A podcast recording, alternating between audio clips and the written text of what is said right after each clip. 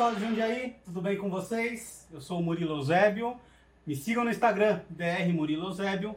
Hoje eu tô aqui junto com o meu irmão, Fabrício, e o nosso convidado, que logo vocês conhecerão. Primeiramente, queria agradecer as pessoas que são responsáveis por fazer isso aqui acontecer, que são os nossos patrocinadores. O primeiro deles é a EC Pinturas. Se precisarem de manutenção residencial, pintura, gesso etc., é só entrar no site www.ecpinturas.com.br e fazer seu orçamento de forma gratuita. E eu vou falar aqui do, da Bebidas para Todos, né? Que a gente sempre fala. É uma loja de cerveja especializada em cerveja em Jundiaí. Eles mandou pra gente uma maravilhosa Orval. Uh, para mim é uma das melhores cervejas que a gente tem aí, né? Ela é uma cerveja belga. A loja ela é entregue em 24 horas em Jundiaí. Você compra lá. A Orval tá, tá aqui, eu vou até servir aqui para mim. Uma das taças mais bonitas que eu tenho.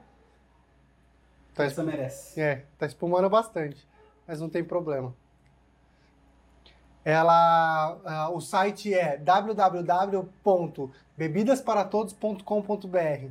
Obrigado, Caio. Um abraço. Beijo, fofo. E agora eu queria que o nosso candidato a vereador da cidade de Jundiaí se apresentasse. O nome dele é Samuel. Samuel, por favor. Viva saúde! Eu estou bebendo um Garibaldi, suco de laranja com Campari. Um brinde. Um brinde jovem, a Jundiaí. A Jundiaí. A Jundiaí. Viva Jundiaí. Ó, oh, terra querida Jundiaí. Isso é papo bem de político, né? Falou o hino da cidade. é que aqui a gente gosta muito de Jundiaí. Eu também. Boa noite, obrigado pelo convite.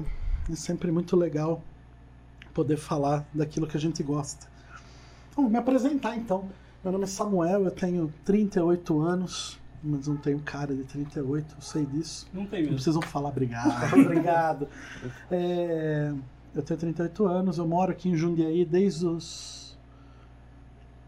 três meses, mais uns dois meses de idade. Uhum. Eu sou nascido em Curitiba. Curitiba. Eu brinco, eu falo que eu fui concebido e parido em Curitiba. meu, meu, pai e minha mãe moravam, meus pais moravam em Curitiba. À época, meu pai trabalhava lá. E. Enfim, eu fui, eu, eu nasci em Curitiba, mas família toda de Jundiaí, sempre de Jundiaí. Eu não tenho uma vida. É, nesse momento a gente sempre fica. A gente sempre pode falar assim, né? Não, agora eu tenho uma história de grandes desafios da vida para falar. Não, superei. Tive grandes problemas e tal, tal. Mentira, não tive nada. Minha vida foi muito simples, muito tranquila. Não tenho nenhuma grande história edificadora. Começar com honestidade já é, é exatamente, né? exatamente. Eu tô, eu tô tranquilo, eu sou bem tranquilo com relação a isso. E eu estudei no Eu sou um filho de classe média. Eu estudei a minha vida inteira em colégio particular, bom. Aqui em Jundiaí? Aqui em Jundiaí. Quais você estudou? Eu estudei no comecinho na paroquial, Onde no Francisco Teles, que é lá no centro da cidade. É. Depois eu fui estudar no CER, no, hoje é CER, no antigo universitário, né? Onde eu estudei a vida inteira.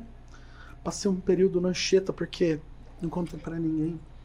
Eu repeti de ano o primeiro ano do ensino médio. Agora você ganhou 70 mil então, Todo mundo aqui é repetente, então. Maravilha. Sabe maravilha. girar caderno? Quando eu falo que a habilidade de girar o caderno é a habilidade de repetir. Não, não.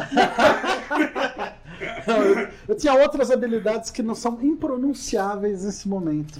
Mas, é, imagina, eu, eu estudei no universitário, daí eu repeti. Aí eu fui pro Anchieta, fiz Anchieta. Aí depois eu fui pro, voltei pro universitário e realizei o sonho da minha mãe. Passei na Universidade de São Paulo, fiz ah, ciências sociais e trabalhei.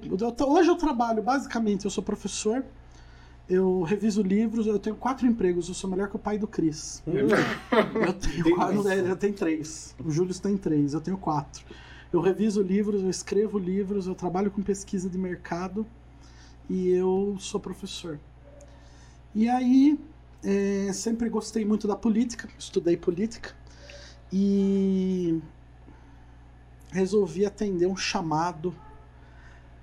Na verdade, foi um pouco isso, sim. Essa pandemia me fez pensar muito na vida, sabe? Uhum. É, eu sempre tive muito desejo de entrar para política, mas nunca tive muita coragem. Porque, afinal de contas, ser político é ser político 24 horas por dia. Então, é você estar sob escrutínio diário a todos os momentos da sua vida, sob observação das pessoas. Eu não sabia se eu queria isso, não, para falar a verdade, porque eu tinha uma vida muito tranquila. Como eu falei, minha vida não é uma vida de grandes percalços, na verdade é uma vida de grandes pode até soar um pouco estranho, mas é verdade, assim, eu tenho consciência dos, dos privilégios, né? Eu acho que é um, é um passo. E tava tudo bem, tava tudo tranquilo, mas honestamente falando, veio essa pandemia e eu comecei a pensar na minha vida. Eu falei, cara, eu vou morrer e não vou ter realizado esse desejo, esse sonho de fazer alguma coisa, de usar minha capacidade para o meu conhecimento para um para o bem comum ou para fazer alguma coisa, para fazer diferença no mundo. Algo que fique. Algo que fique. E é difícil fazer algo que fique porque porque é muita a vida é se a gente começar a falar da vida na mesa do bar, aí que vai, né? a conversa vai, vai. Mas sei lá, eu sempre me senti muito chamado a isso. É, eu gosto muito do Viktor Frankl, que é um psiquiatra austríaco, pessoa maravilhosa que judeu, judeu sofreu, judeu na Segunda Guerra Mundial.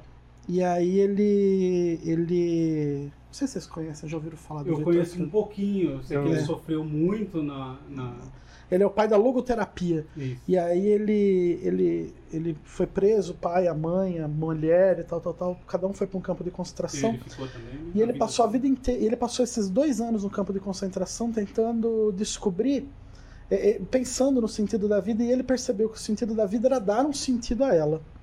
E todo dia ele tinha esperança de reencontrar a mulher, de reencontrar uh, de reencontrar a família dele. Bom, resulta que ele saiu do campo de concentração, todo mundo tinha morrido. Nossa. E aí ele, mesmo assim, ele continua perseverante e acreditando na humanidade. É. Cara, então você vê uns caras como esse, como Mandela, como, sei lá, Churchill, como. Mujica. O Mujica, não. Não Mujica porque Morrica vive, vive realmente aquilo que ele acredita, independente se você acredita ou não, se você é de esquerda ou não, porque existe essa patologia hoje. Não falo você, falo, né? Não, As pessoas sim, assim, sim. É, hoje existe essa patologia. Pô, é um cara que tem que ser respeitado, sim, cara. Mas ele o Mojica, vive... eu acho que o Mojica ele deu um, um choque de realidade na esquerda muito grande, né? Ele tem uma frase que ele fala que ele criou muitos consumidores, né? É, e, e poucos cidadãos. Cidadão. É, cidadão, isso. Desculpa. Que ele fala nesse sentido, né, de que a gente deu muito, né, então a esquerda fez a população crescer socialmente, elevou o patamar dela, mas não educou não. essa população. E aí é um, onde claro. ele falhou.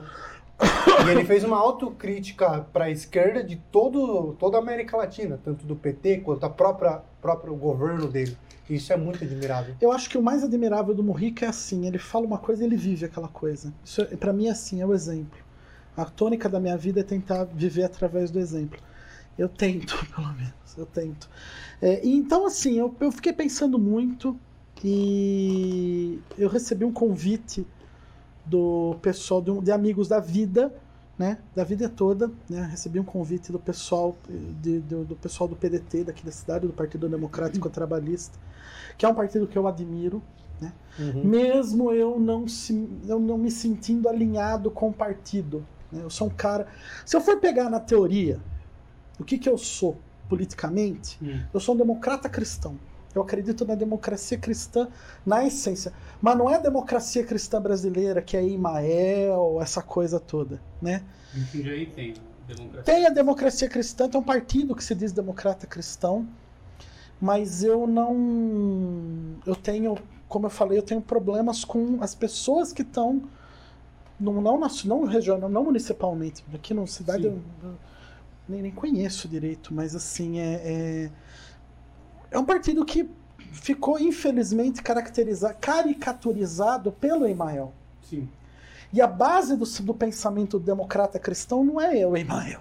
base do pensamento democrata cristão é a doutrina social da igreja católica, é, é o cooperativismo, é a justiça social. É o que eu acredito. A base fundatória, né, aquilo que fundou, melhor dizendo, é, porque eu não sei se existe a palavra fundatória também. acabei de inventar. Se de repente alguém aí, vocês desculpem, tá? É o, é, é o Campari.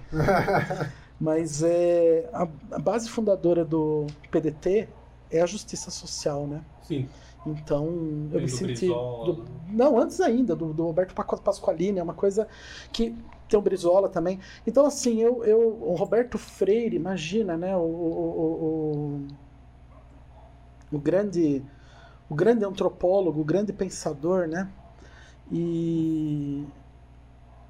Nossa, falei Roberto Freire, eu errei. Darcy Ribeiro, gente. Nossa Senhora!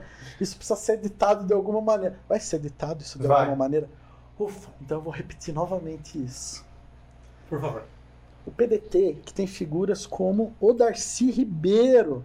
Darcy Ribeiro, que, que escreveu O Povo Brasileiro. Eu não sei. E, para mim, assim, é, é- é um, é um- é um grande partido. E eu tenho muita admiração. Tenho admiração pelo Ciro Gomes, sim. Eu vou ser crucificado por algumas pessoas por falar isso, porque existe essa polarização hoje. Mas eu tenho, desculpa, gente, eu tenho uma admiração pelo Ciro. E eu peço mais uma vez desculpas também, porque eu também tenho uma admiração pela Tabata. E aí eu peço desculpas mais uma vez, porque eu também tenho admiração pelo Túlio Gadelha, a, a delegada Marta Rocha no Rio de Janeiro. Pô, olha cada nome sensacional. Então, eu tenho muito orgulho de fazer parte do Partido Democrático Trabalhista. Bom, me filiei. Me filiei nesse ano. E aí me fizeram o convite para ser candidato a vereador. E eu falei, quer saber de uma coisa? Eu vou arriscar. E tô. E tamo aí na luta. Tamo aí Muito na legal. luta. Isso é muito legal. É, eu acho importante que as pessoas boas participem da política, né? Porque a gente vê muita gente sacana só que participa. A política meio que ela acaba afastando mesmo as pessoas que são boas, as pessoas que têm boas intenções, porque quando você primeiro que, que você já não consegue participar, né? É difícil você entrar no meio político quando você não cede a alguns jogos políticos. Né? Eu falo isso porque eu já ajudei em campanha, eu já vi muita coisa absurda, eu já vi convites absurdos. E, e isso realmente afasta, cara. É uma, é uma coisa que me incomoda muito porque você acaba desfavorecendo pessoas boas. Olha, eu vou te dar um exemplo. Antes de eu dar um exemplo, se- seu microfone, eu acho que você precisa dar uma arrumadinha nele. Isso, porque ele Muito tava, ele, ele tava muito pra dentro aqui da Isso. sua câmera. Muito obrigado. Imagina. Acho que tá bom. Ótimo. Bom, eu vou dar um exemplo. É, Quando eu falei pra minha mãe.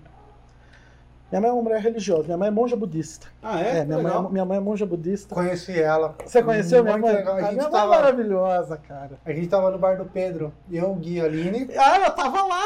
Aí você tava, tava eu, Gui Aline, minha esposa. Ela vai odiar. Você. Nossa, ela vai e ela, odiar. e ela, e ela, a- ela passou no Mercadão e você chamou ela. Ela sentou com a gente. Ela não estava com a gente. Ela É. passou no Mercadão, acho que ela foi comprar alguma coisa. É. E aí ela acabou sentando na mesa com a Sentou gente. no bar do Eu Pedro. conheci ela. Exatamente. Minha mãe, minha mãe é incrível. É... Enfim, sou suspeito pra falar. E vamos comer o pastel do, do peso, que é bom demais. É. comer o melhor pastel do mundo. Não é brincadeira, é o melhor pastel do mundo. Bom, enfim, não, tanto que a minha mãe tava lá. Aí eu cheguei e quando eu contei pra minha mãe que eu ia entrar pra política, ela falou pra mim assim: Agora seria o momento pra eu também pegar e falar assim: não, recebi todo o apoio da minha mãe, gravar um depoimento dela, nem, nem a pau, assim, nem a pau. Ela olhou pra minha cara e falou assim: eu não, nas- não criei filho pra ser político. Isso diz muita coisa. Isso diz muita coisa. Diz muita coisa, porque assim, eu sou um cara, eu acho que eu tive uma formação sensacional e não passa pela cabeça de uma pessoa com uma formação boa dedicar-se à vida pública. Não passa. Não passou pela cabeça da minha mãe, é, ela, não, ela não quis, ela não gostou da ideia. Eu espero que você vote em mim, viu, mãe? Eu espero que você vote em mim. Brincadeira, ela vai votar em mim. Mas é, mas é, é isso, assim, é o medo, óbvio. É minha mãe, porra, ela sente medo de É que eu. proteção, né? Lógico, ela fica preocupada, porque. Mas assim, é, é isso que a gente precisa. E aí é por isso, por tudo isso que a gente está vivendo, que precisa entrar na política. É simples, não tem, não tem conversa. É, é- é justamente por todas essas questões que a gente, que, que, que gente preparada. Mas eu vejo, eu vou falar uma coisa para vocês. Muita gente vê os tempos que a gente está vivendo como catástrofe.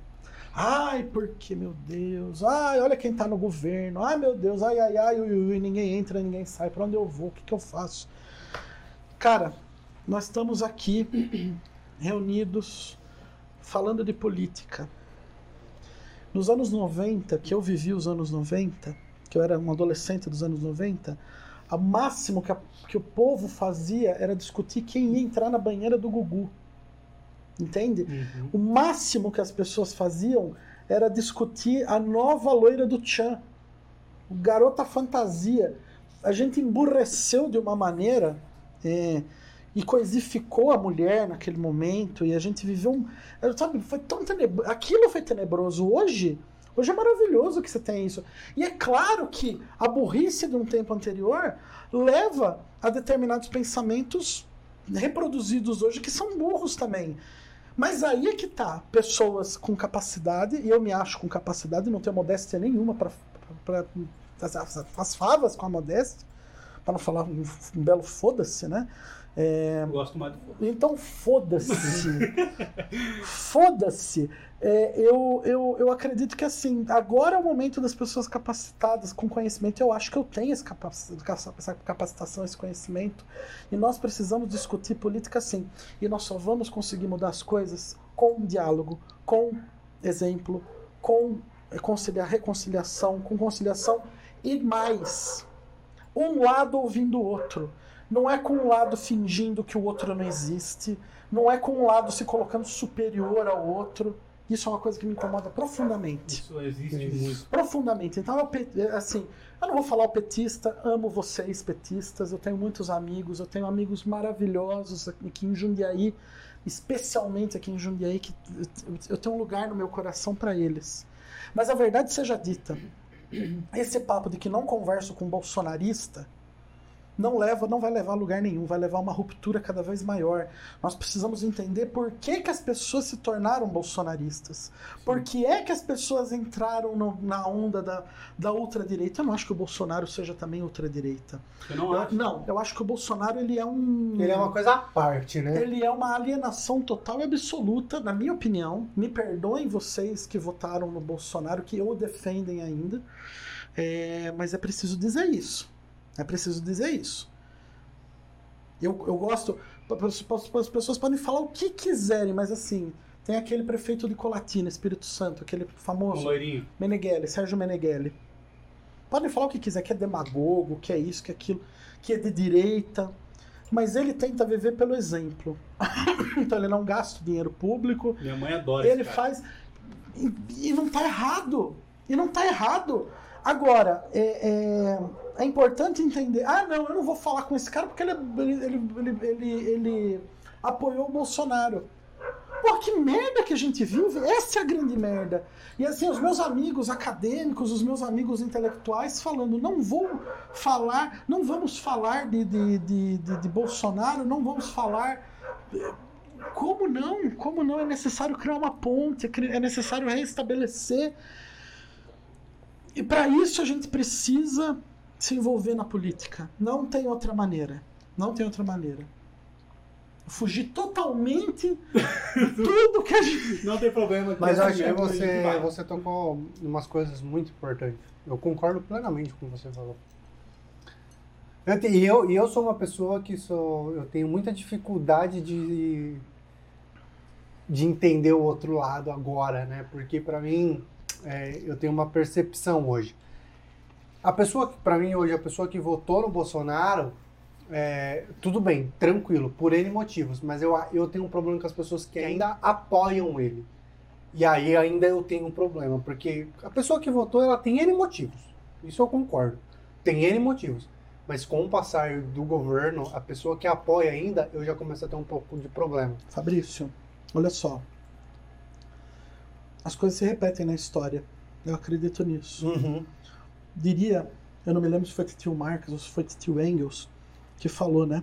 Que a história se repete, né? Primeira vez como farsa, segunda como tragédia. Nossa. É só lembrar, é só lembrar, Pesado cara. né? É só lembrar, é bem pesado. É só lembrar, por exemplo, do. Cara, Maluf construiu um túnel sobre o Parque do Ibirapuera. O túnel custou mais do que o túnel que foi construído para ligar França à Inglaterra debaixo do Canal da Mancha. Absurdo isso, né, cara? Ainda que eu entendo que a mão de obra brasileira é mais barata que a mão de Não, obra pelo amor do Senhor Jesus. A gente está falando de uma obra, de uma obra, de uma obra de engenharia que é um negócio inacreditável. Então, assim, não é uma novidade agora. E o, e o Maluf é definido até hoje. Então não é, não existe um, não é uma, não é uma novidade, não é uma anomalia também. É que para nós às vezes fica suando. Ah, o cara sempre defendeu uma nova política, mas os filhos fazem rachadinha. Mas a impressão que eu tenho às vezes é que o Bolsonaro ele agia como agem muitos políticos, eu não vou dizer todos, porque existem exceções, Sim. que são gloriosas, que são gloriosas. Mas ele, bom, enfim, ele é um político como qualquer outro. É, corrupto, corruptozinho. Então assim, ah, eu vou fazer uma rachadinha aqui, porque todo mundo faz. Ah, eu vou pegar uma graninha aqui, eu vou contratar a menina que faz o, o, o, o- a faxina da minha casa, vou dar pra ela um cargo, ela me devolve uma parte. Porque acaba sendo bobo isso na cabeça das pessoas. Tanto que hoje muita gente fala assim, ah, deveria ser regulamentado isso, né? Mas como ser regulamentado um negócio desse? Bom, aí, outra coisa que, assim, para mim é muito característica do Bolsonaro. Ele foi pescar uma época, né? E ele foi pego por um fiscal do Ibama, Sim. porque ele estava pescando lá em Angra dos Reis, num lugar que não podia pescar. E qual foi a primeira ação dele como presidente da República? Exonerar o cara, ele Uhum. cortou o cara.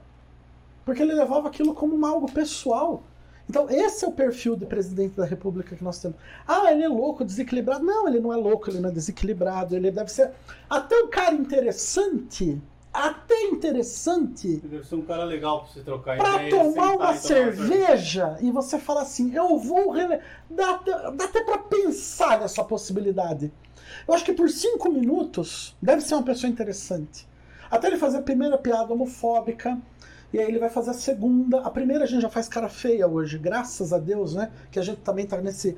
A gente também gente tá, tá nesse processo de De aprendizagem. aprendizagem. Mas assim, Sofro é, muito na, nisso. na primeira, na primeira, na primeira, na primeira vez a gente vai fazer cara feia.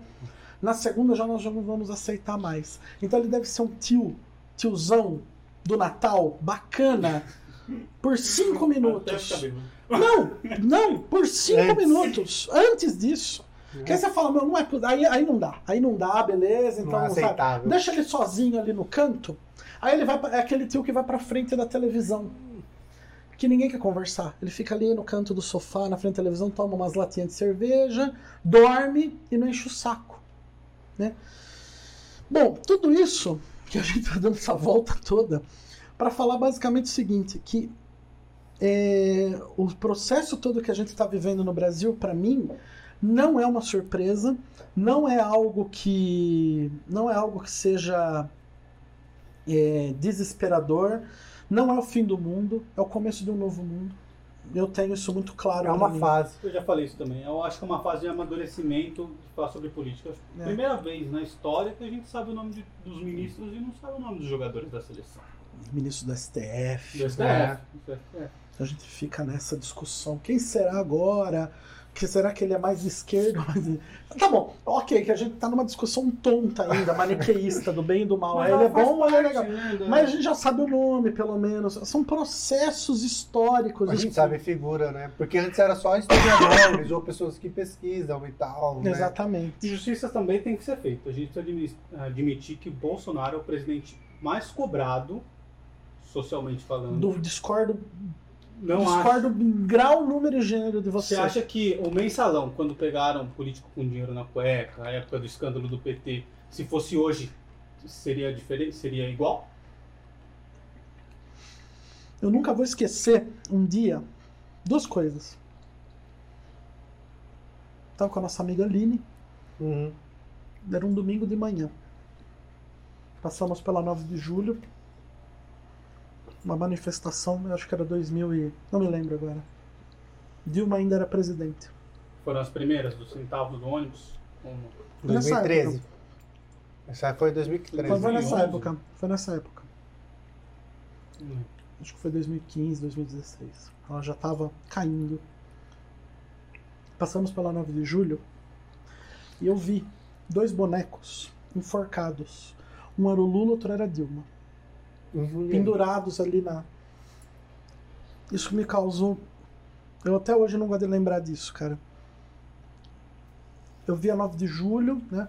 Espaço onde eu onde eu crescia, onde eu, com as pessoas que eu conhecia ali na manifestação, usando verde e amarelo, esbravejando um ódio que era uma coisa inacreditável, com o, com o, o- o- aqueles dois bonecos pendurados pelo pescoço.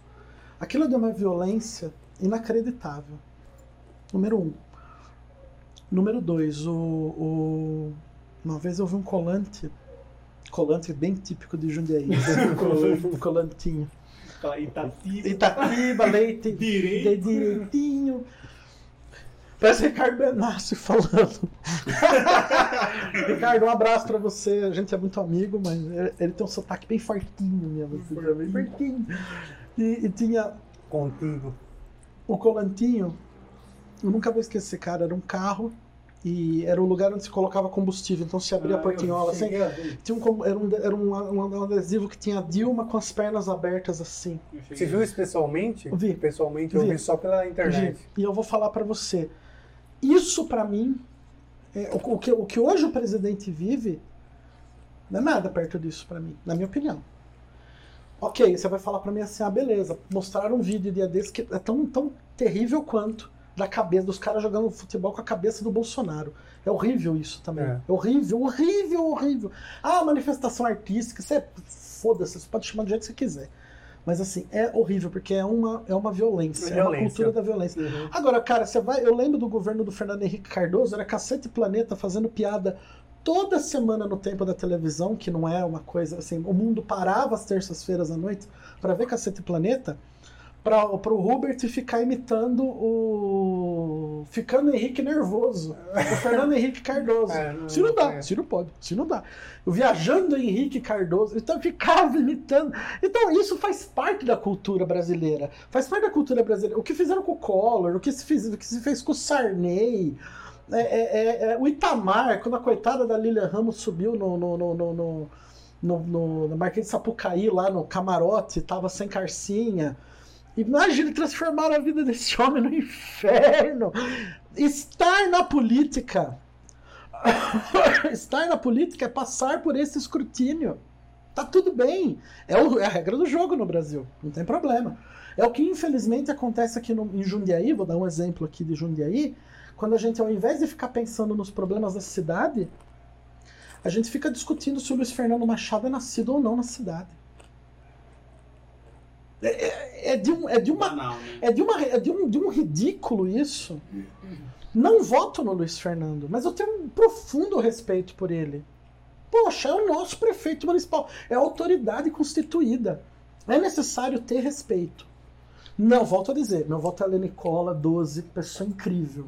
Mas o Luiz Fernando é um cara que merece respeito. Todos os políticos jundiaenses merecem respeito. Nós temos políticos muito bons na cidade, muito bons, e que merecem toda a nossa deferência, porque são. Deferência não, reverência. Todos eles merecem a nossa reverência, porque afinal de contas estar na, na vida pública é complicado. Então você resume o debate, às vezes, aqui em Jundiaí como: ah, Fernando nasceu em Minas. Ou na Bahia. Eu acho que ele nasceu em Minas. Eu acho que ele é mineiro. Eu nasci em Curitiba, gente. E, dizer, meu bisavô nasceu em Cremona, na Itália. E foda-se, sabe?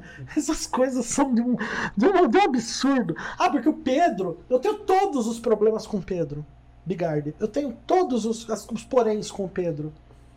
Agora, você resumir o debate do Pedro, porque, ah, porque o Pedro fez isso. É, é, eu, eu não vou nem reproduzir algumas coisas que não, não vale a pena. Eu falei do Luiz Fernando porque é uma coisa que, que é mais leve e mais. Mas assim, o, o Pedro sofreu um achincalhamento também, isso tem que ser dito, né, com minúcias, com miudezas assim. O Gerson Sartori, tantos outros, o Miguel passa por isso. E, e são pessoas que me, eu, eu, pelo menos, eu respeito muito todos eles. André Benassi, os caras tinham visão.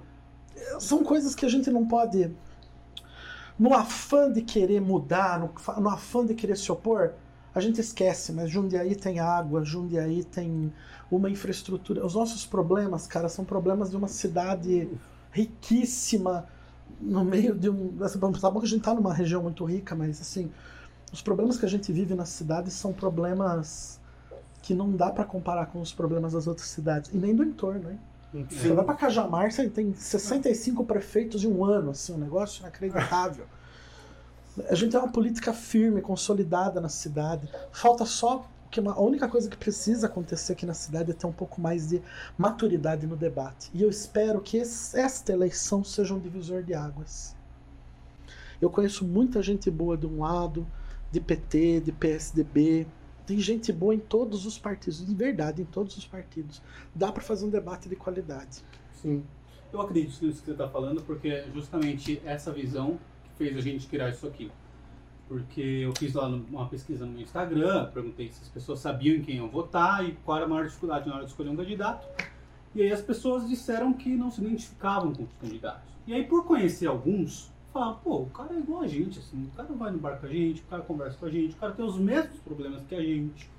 Como que você não se identifica com nenhum? O vereador tem 400. Quase 500. Então, como que você não se identifica? É. E aí veio a ideia desse programa aqui, de, de conversar, de bater esse papo, de, pô, de, de trocar uma ideia aqui, Sim. sabe? De mostrar quem você é, com, com coragem para falar mesmo.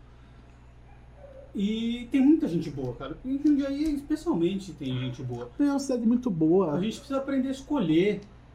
Não é verdade, Samuel? A gente precisa aprender a escolher. A gente precisa aprender a entender o que pode ser feito e o que não pode ser feito. Então não adianta você, você meu querido eleitor que está aí, esperar de um candidato a vereador a resolução de todos os problemas da humanidade. Isso não vai acontecer.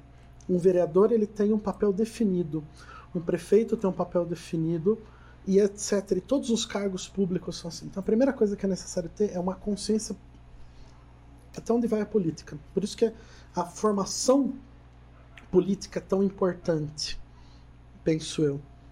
E, e eu acho que aqui em Jundiaí é, o, que tem, o que tem faltado muito, na verdade, é isso. Eu acho que é parar e dar uma oportunidade para para o novo, para não para o partido novo. Não, eu ia falar isso. Não faz disclaimer. Não, partido novo. Apesar de ter muita gente boa no Partido Novo também. Eu sou liso, né? Eu vou falando Sério? que tem gente boa em todo. Mas é verdade, eu tenho Isso é verdade porque ele falou de uma candidata do Novo antes a gente tá gravando. É... Ele elogiou mesmo. Beijo, professora Mônica. É, porque tem gente boa em todo lado. E tá tudo bem de ter gente liberal boa, tá tudo bem de ter gente democrático, trabalhista, tem tudo bem gente boa do Partido dos Trabalhadores.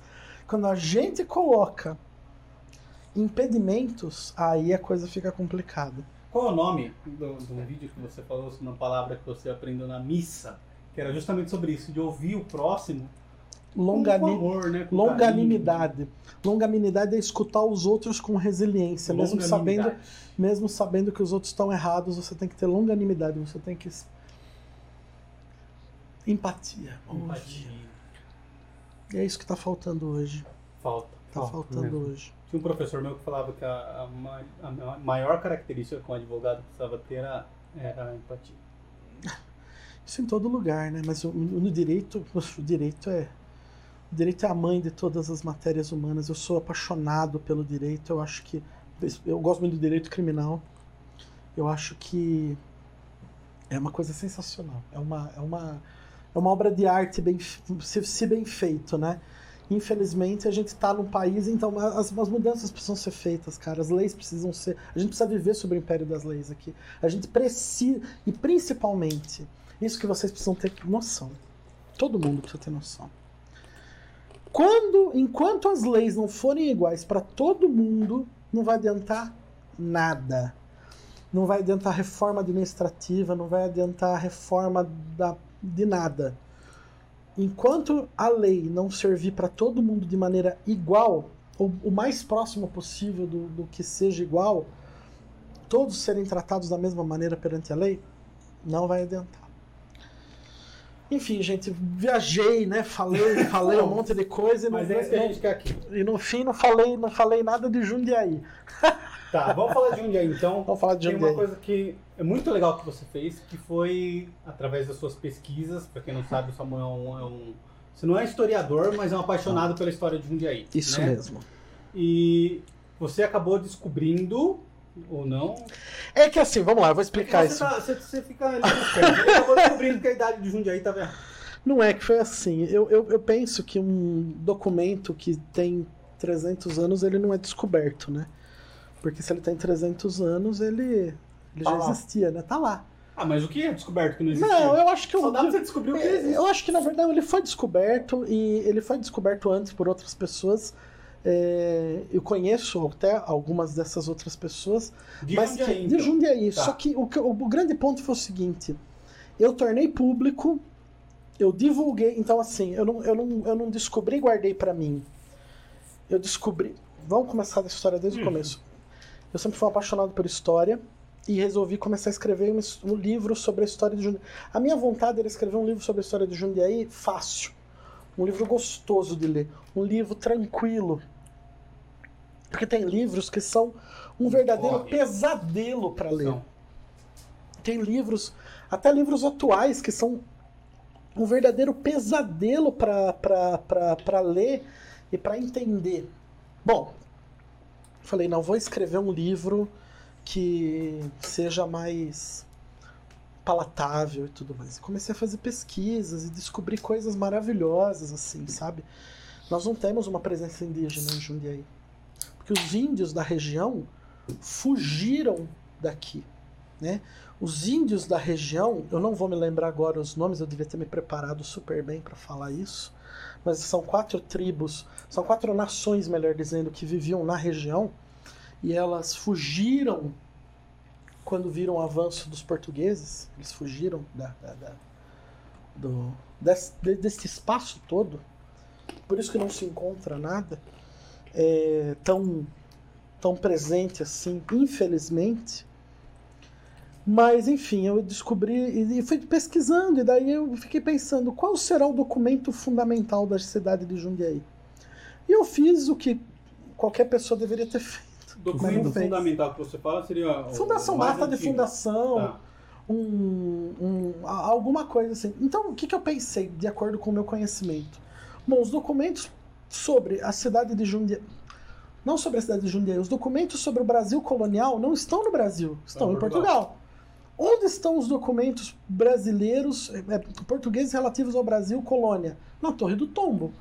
Eu fui, entrei, não podia até, ir até Portugal para isso, fui no site, tudo digitalizado, tudo maravilhoso, entrei no site e digitei Jundiaí. Só que você digitou Jundiaí de uma outra maneira. Então, aí eu digitei Jundiaí e não achei nada.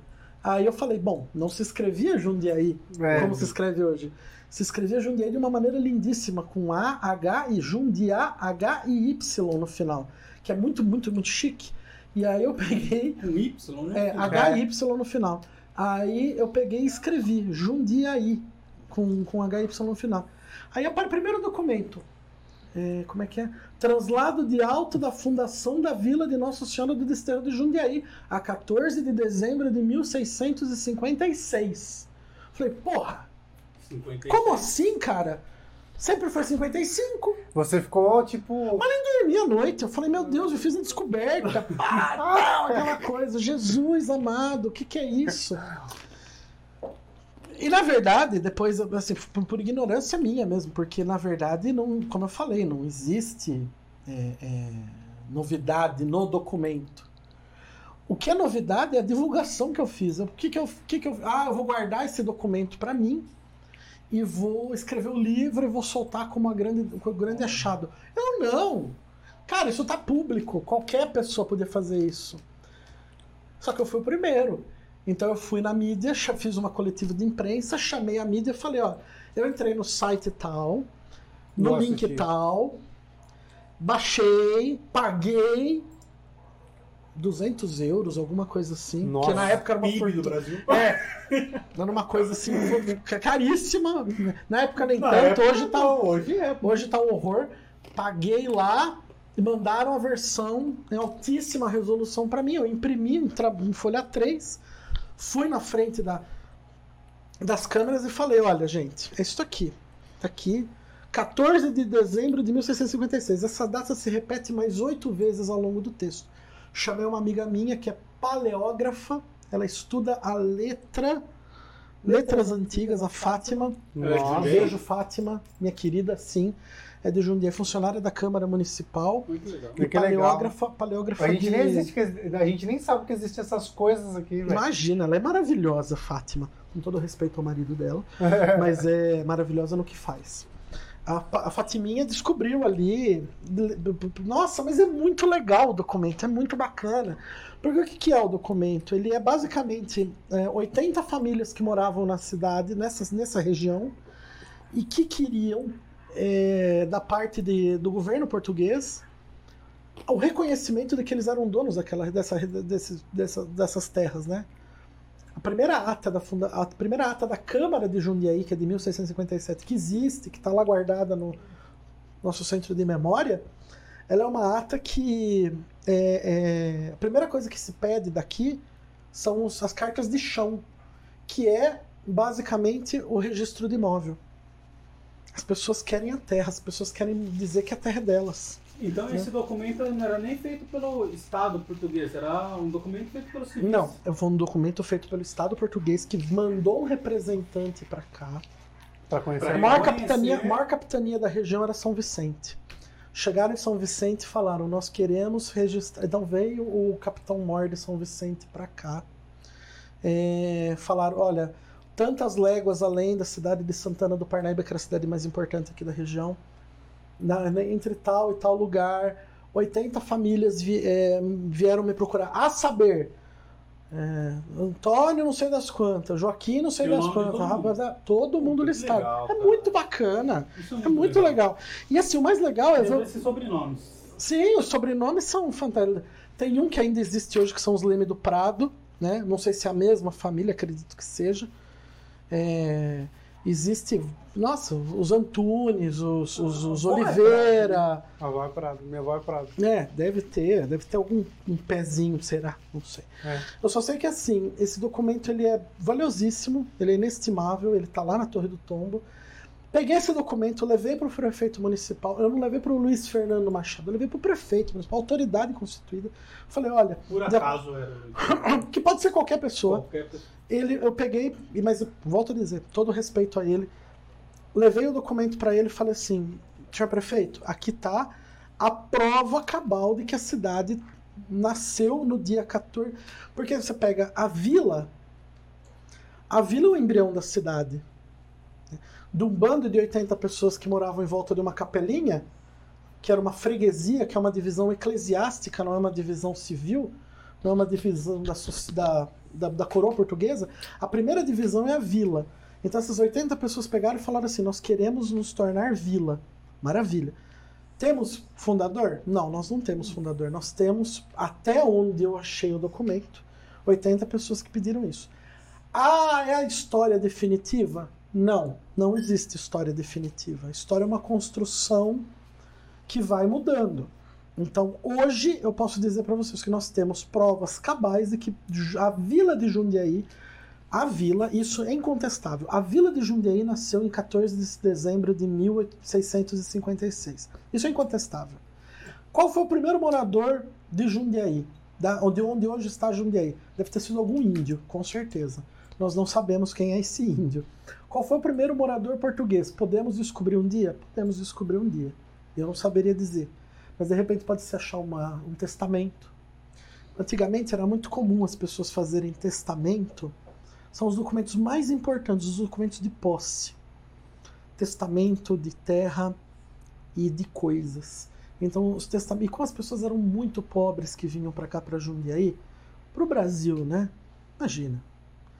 Eles faziam um testamento de tudo. Então, os testamentos antigos são assim: do, é, deixo para o meu querido filho Fabrício uma camisa de algodão, um gibão, gibão é uma blusa, né? Um gibão de linho, não sei das quantas, uma cadeira.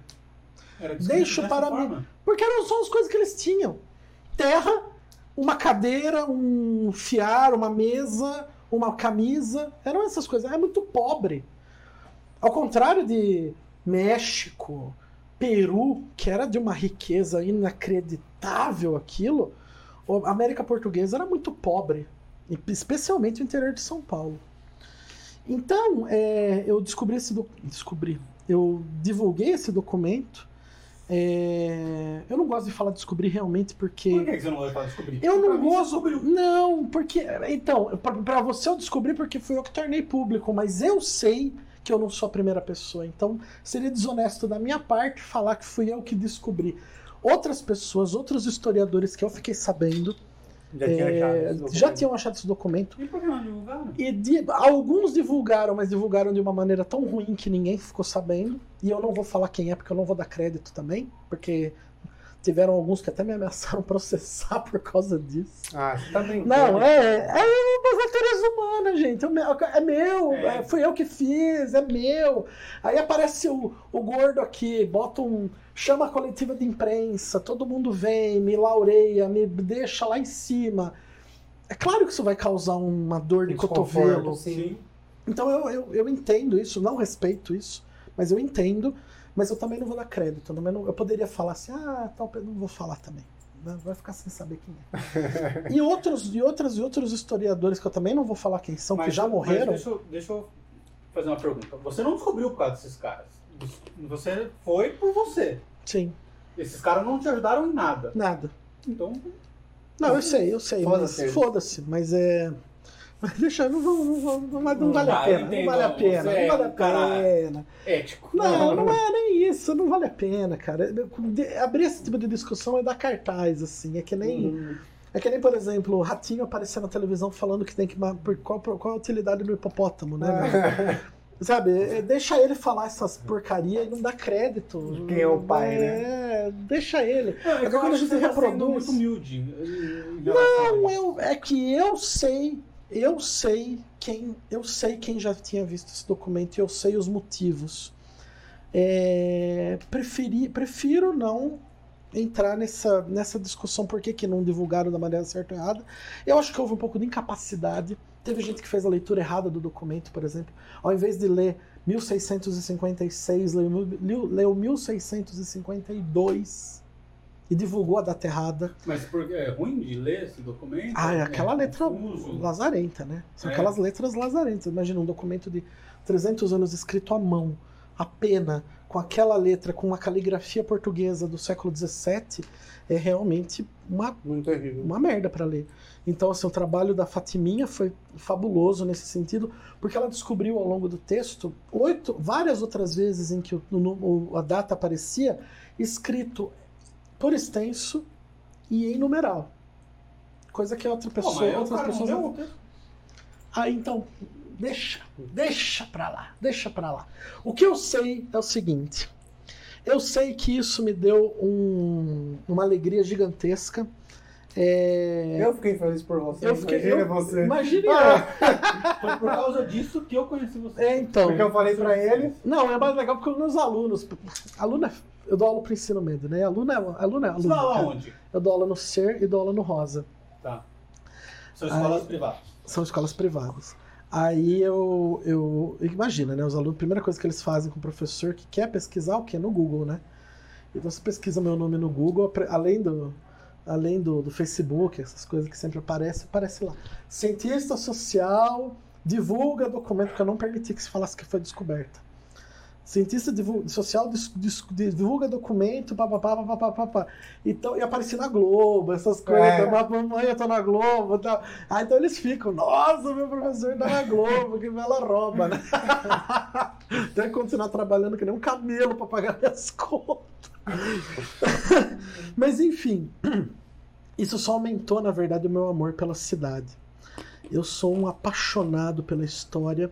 Essa cidade tem uma história incrível e que deve ser que deve ser valorizada, que deve ser divulgada, sabe? Eu também acho. Eu, eu acho isso aqui Nós maravilhoso. aqui adoramos a, a É. história da cidade. A gente conhece muito pouco, né? A gente trabalhou no Politiama, conhece pouquinha coisa da história do Politiama. Você conhece o Politiama? A história do Politiama? Você sabe que era para ser um dos maiores teatros do país, né? E infelizmente não rolou. É, Mas ainda assim é, porque quase ninguém fez É rolar. palco italiano lá, né? Considerado palco italiano. Se eu não me engano, é um dos poucos palcos italianos que tem no mundo ainda aqui no, no Politeama. Politiama. E nós temos dois teatros na cidade. Mas, né? ô, ô, Samuel, eu queria te fazer duas perguntas. A primeira era: é, a cidade de Jundiaí reconheceu esse documento e, e ela mudou a data da cidade. Não, porque o processo de mudança da data, eu fiz o que me cabia como civil, como Sim, sim. sociedade. Comuniquei às autoridades. Tá, você foi até o prefeito e falou. Para fazer essa mudança, o prefeito precisa comunicar Instituto Histórico Geográfico, Patrimônio Histórico, entrar com recursos e porque não, imagina você muda toda uma, uma série de documentos e é um ano de diferença, né? Que também não é grande coisa Ah, assim. sim. É uma mudança, mas não é uma- Historicamente é muito importante, mas. não, é, é, é. Mas, mas então, e, e assim, tá lá. Até onde eu sei, pelos meus contatos, eu sei que isso tá, tá indo, mas é um processo demorado, é um processo lento. Tem toda uma questão de interesses também, porque afinal de contas isso estipula uma data de fundação para a cidade, que é 14 de dezembro. E é uma data que não que atrapalha um pouco o comércio. Eu não entendo o porquê de atrapalhar o comércio. Você não precisa escolher 14 de dezembro como a história é uma coisa que muda, poxa, escolhe a data que transformou a vila em cidade, 28 de março. Sim, Pô, 28 de março é uma data ótima, ótimo. tá tudo certo. Então, às vezes, eu, eu fico nessa, nessa coisa aí, mas é. E aí, isso daí seria o centro de Jundiaí? A cidade de Jundiaí, o Mato Grosso de Jundiaí, como se chamava na época. Começava nas beiras da Santana de Parnaíba, do Pico do Jaraguá, e ia até Camanducaia, em Minas Gerais. Nossa! Esse era o Mato Grosso de Jundiaí. Era a entrada do sertão. Jundiaí é exatamente a pé, saindo de São Paulo, um dia inteiro de caminhada. é, O, o, o, o, o anoitecer se dá em Jundiaí, entende? Você sai de manhã de São Paulo, onde você para para dormir? Jundiaí Hum. que são aí 50 quilômetros, 40 e tantos quilômetros mais ou menos, que é o numa, numa, numa tropa de mula, era o que daria para fazer de boinha assim para não ter problema. Isso é o, o, que fe, o que fez Jundiaí. Então Jundiaí e aqui era o caminho que, come, que era aqui o primeiro passo da jornada que levava os, os chamados bandeirantes para Goiás. Tanto que nós tínhamos aqui um resquício disso, que é na Avenida Steve Jobs, que tem aqui em Jundiaí, que antes de chamar Steve Jobs chamava Estrada, Estrada dos Goiáses. Porque era dali que saía a estrada dos, então, bande- dos chamados bandeirantes para ir para o interior do Brasil. Passava por ali. E aí o que, que a gente faz com a história? A gente es- es- esquece a estrada de Goiás, bota o nome do Steve Jobs porque vai montar montaram a fábrica aí que monta o iPhone, não sei se não muito me engano. Da Foxconn ali. né? Não acho nada errado, não acho nada errado nisso em homenagear uma pessoa, não acho nada errado. O que eu acho triste para a história mundial, né? é, né, não, mas eu acho que assim, não- não- não- não- você não precisa apagar a história. Uma história tão nossa, tão, tão, tão antiga, cara. A gente tá falando de 400 anos, de, um- de uma estradinha de terra que vai daqui até Goiás. Esse é o único pedaço que sobrou com o mesmo nome, tal, tal, tal. Você pega, des, des, acaba com esse nome para por, por, por, interesses escusos, né? não uhum. escusos, interesses maiores, não sei. Isso me causa um pouco de estranheza. Sim, entendo. E aí, ao um passar do tempo, o que, que aconteceu? Jundiaí foi sendo desmembrada, então você teve desmembramento. Campinas era parte de Jundiaí, era o bairro da. Campinas pertencia a Jundiaí? Campinas pertencia, Campinas pertencia a Jundiaí. Era o que que era? Não era São Carlos, era. Ai, como é que era o nome de Campinas mesmo? Meu Deus do céu. Oh, Enfim, eu não vou me lembrar agora. Sim. Mas Valinhos era, era bairro da Rocinha, que era vinhedo. É, Nossa, que imagina, Louveira, né? O Santo Antônio, Várzea, Campo Limpo, então, também. Jundiaí era gigantesco. Jundiaí era uma Maria gigantesca. Na, na escola, eu não sei nem se te cabe a responder isso, mas é uma curiosidade que me bateu. Na escola a gente aprende que o Jundiaí veio do nome Jundiá. Sim, né, do, do peixe, peixe Jundiá. Peixe. É Rio do Jundiá. Isso. O I. Mas naquela época eles pensaram nisso e criaram isso, Jundiaí, a, a base disso, desse peixe? Sim. E, e o que eu, que legal. O que eu também aprendi, né, é que os índios davam esse nome. Você falou que os índios tinham vazado. É porque assim, na verdade, Murilo, o que acontece? A língua falada aqui no. A língua falada no Brasil era uma, era uma espécie de língua geral, né? Era uma espécie de mistura de. Falava-se mais tupi do que português aqui. Ah. Então o tupi. E até uma coisa super interessante que eu descobri com o Caetano Veloso antes da live dele. Que eu já tinha estudado também numa, numa época, né? Que esse R, nossa, porta, porteira, né? ah, eu vi esse vídeo. É que é o chamado R retroflexo ele vem do, do Tupi-Guarani. Eu vi esse vídeo. Porque os índios falam. E aí, uma vez, eu tava nessa pandemia sem porra nenhuma para fazer, eu comecei a ver o. O Masterchef Paraguai. Nossa, esse não tinha nada pra nada fazer. Pra fazer. Tava num dia, não tinha nada pra fazer. eu adoro Masterchef, daí eu comecei a pesquisar Masterchef de outros países. Daí eu vi lá Equador, é, Argentina, é meio chato da Argentina. O do Uruguai é interessante.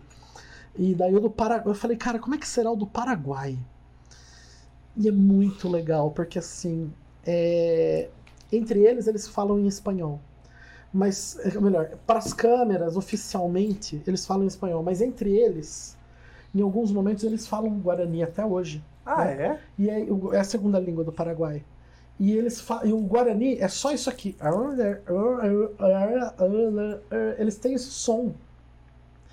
Muita gente falava que esse som tinha vindo do inglês, dos, dos americanos que tinham vindo aqui depois da Guerra Civil, Santa Bárbara do Oeste, americana, tudo mentira. Isso é mais antigo ainda do Guarani.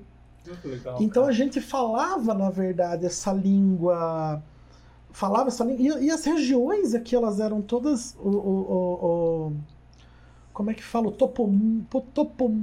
toponímico das regiões eh, aqui na, no, no, interior, não só aqui, mas em todo o interior, na sua grande maioria são nomes tupi-guarani, Itatiba, muita pedra. é, é muita pedra. Itatiba. É, Jundiaí é o peixe. Jundiaí é Jundiaí. O I é o, o, rio, a água, né? E o Jundiá é o peixe. Então é o rio do peixe Jundiá, do Bagre, do Bagre Jundiá. Do bagre. Uh, é, como é que é? Nuporanga. Nuporanga, que é uma cidade ali uhum. perto de Ribeirão Preto. É Campo Belo. Nuporanga. Poranga é bonito, Nhu é campo. Então você vai, você vai, enfim, é, Havaiandava, Araraquara, Piracicaba, Itacoaquecetuba, Pindamonhangaba, é, é, é, tudo, tudo Tupi-Guarani, tudo Tupi-Guarani. Tudo, tudo Tupi-Guarani. Antiquíssimo, antiquíssimo nomes que os índios se referiam à, à região. É fabuloso, assim. É, eu acho, né? Incrível. Não, não né? só você, cara. E uma das coisas que a gente sempre conversou, conversou em conversa de bar é sobre o conhecimento de Jundiaí. Você conhece tudo, né? Ah, eu tento. Restaurantes. e eu acho impressionante. Fala assim, Samuel, que restaurante que ele... Ah, você conta a história do restaurante. Então... Você conhece Jundiaí como um todo. É impressionante isso. Ah, eu gosto muito. Sabe, eu gosto... Eu morei em São Paulo dois anos, né? E eu morei dois anos em São Paulo eu tinha uma vida muito boa lá. Eu morava lá na Bela Sintra, com Aitu. Ah, era um lugar bonito, sabe? Mas sabe o que eu gosto? Eu não gosto da beleza simplesmente pela beleza ou pela opulência. Eu gosto de ir num restaurante, o cara me conhecer pelo nome. Ô, Samuca, ó, saiu fornada, não sei do que, olha só, tá, tá, tá. Eu gosto dessa impessoalidade, da- perdão, dessa pessoalidade que tem em Jundiaí. Você Dessa, ser tratado como um indivíduo. Exato, é, e com nome, sobrenome, tal, tal, tal. Ó, dia desse, por exemplo, o cachorrada tá que tá agora, hein? Tá, mas acho que na lapela não pega. Não, tá tudo Mas é assim tranquilo. mesmo, Não tem problema, é assim, é assim, faz parte, é a vida. A vida como ela é. Ainda que hoje o nosso não tá aqui. tá- É, todo mundo conhece a Belinha, né? Não, tranquilo, tranquilo. Ah, é engraçado que dia desse meu pai pediu uma. Eu não moro com meu pai, eu moro né, separado, tal, tal, tal. Ele tem a casa dele, eu tenho a minha. Dia desses eu tava lá tranquilo com os amigos meus. Aí o dono do Chopão, Homero, me liga e falou: Samuca, você tá com o seu pai? Eu falei: Não, Homero, por quê? É que ele pediu uma pizza, mas olha, ele não atende no celular dele, viu? Eu liguei pra você. Putz, isso é fantástico, sabe? Muito Então, legal. ali na Pirapora. Na Pirapora. É, Pirapora, melhor, bom, melhor né? pizza, melhor pizza do mundo. Manda pizza pra nós. Melhor pizza. falou, manda a pizza pra. Aqui, É carinha a pizza, é carinha, mas é muito boa, muito boa. E, e assim, o que que eu gosto? Eu gosto, eu vou conversando, a gente, eu, eu- sei lá, eu gosto de gente, cara, eu gosto de gente, eu gosto de conversar. É isso aí. Então, porra, aí é sucesso, cara. É, e, e e gordo, eu gosto, eu gosto de comer, né? Então. Então a gente fechou um time aqui, porque é isso que a gente gosta, de conversar, por isso que a gente criou isso. De Sim. comer, E de beber. ver, É. Então eu tô. conhecer. Eu tô, tô feliz da vida. Assim, eu gosto, e eu gosto muito da cidade, eu gosto muito das particularidades da cidade. Eu acho que tem histórias maravilhosas que as pessoas. Todo lugar tem, ok, eu, eu, eu sei disso, mas é a minha casa aqui, é a minha, minha vida. Então, por exemplo, eu tava falando do Chopão agora, eu vou ao Chopão, eu, eu, é a mesma coisa desde que eu era criança. O Espendorello, imagina, a última refeição do meu avô, inconsci- conscientemente, né, é, antes dele morrer, assim, o último pedido dele foi almoçar no, no, no, no. Esses lugares têm uma. Mas Eu saía da escola paroquial no período que eu estudei lá, nos 7, 8 anos de idade, eu ia lá no Mirindog. Nossa, É, o Merindog. Então, o Dadá, a coxinha do, do finado Dadá. Né, finado mesmo, que o restaurante também já fechou, infelizmente. Melhor coxinha que tinha na cidade.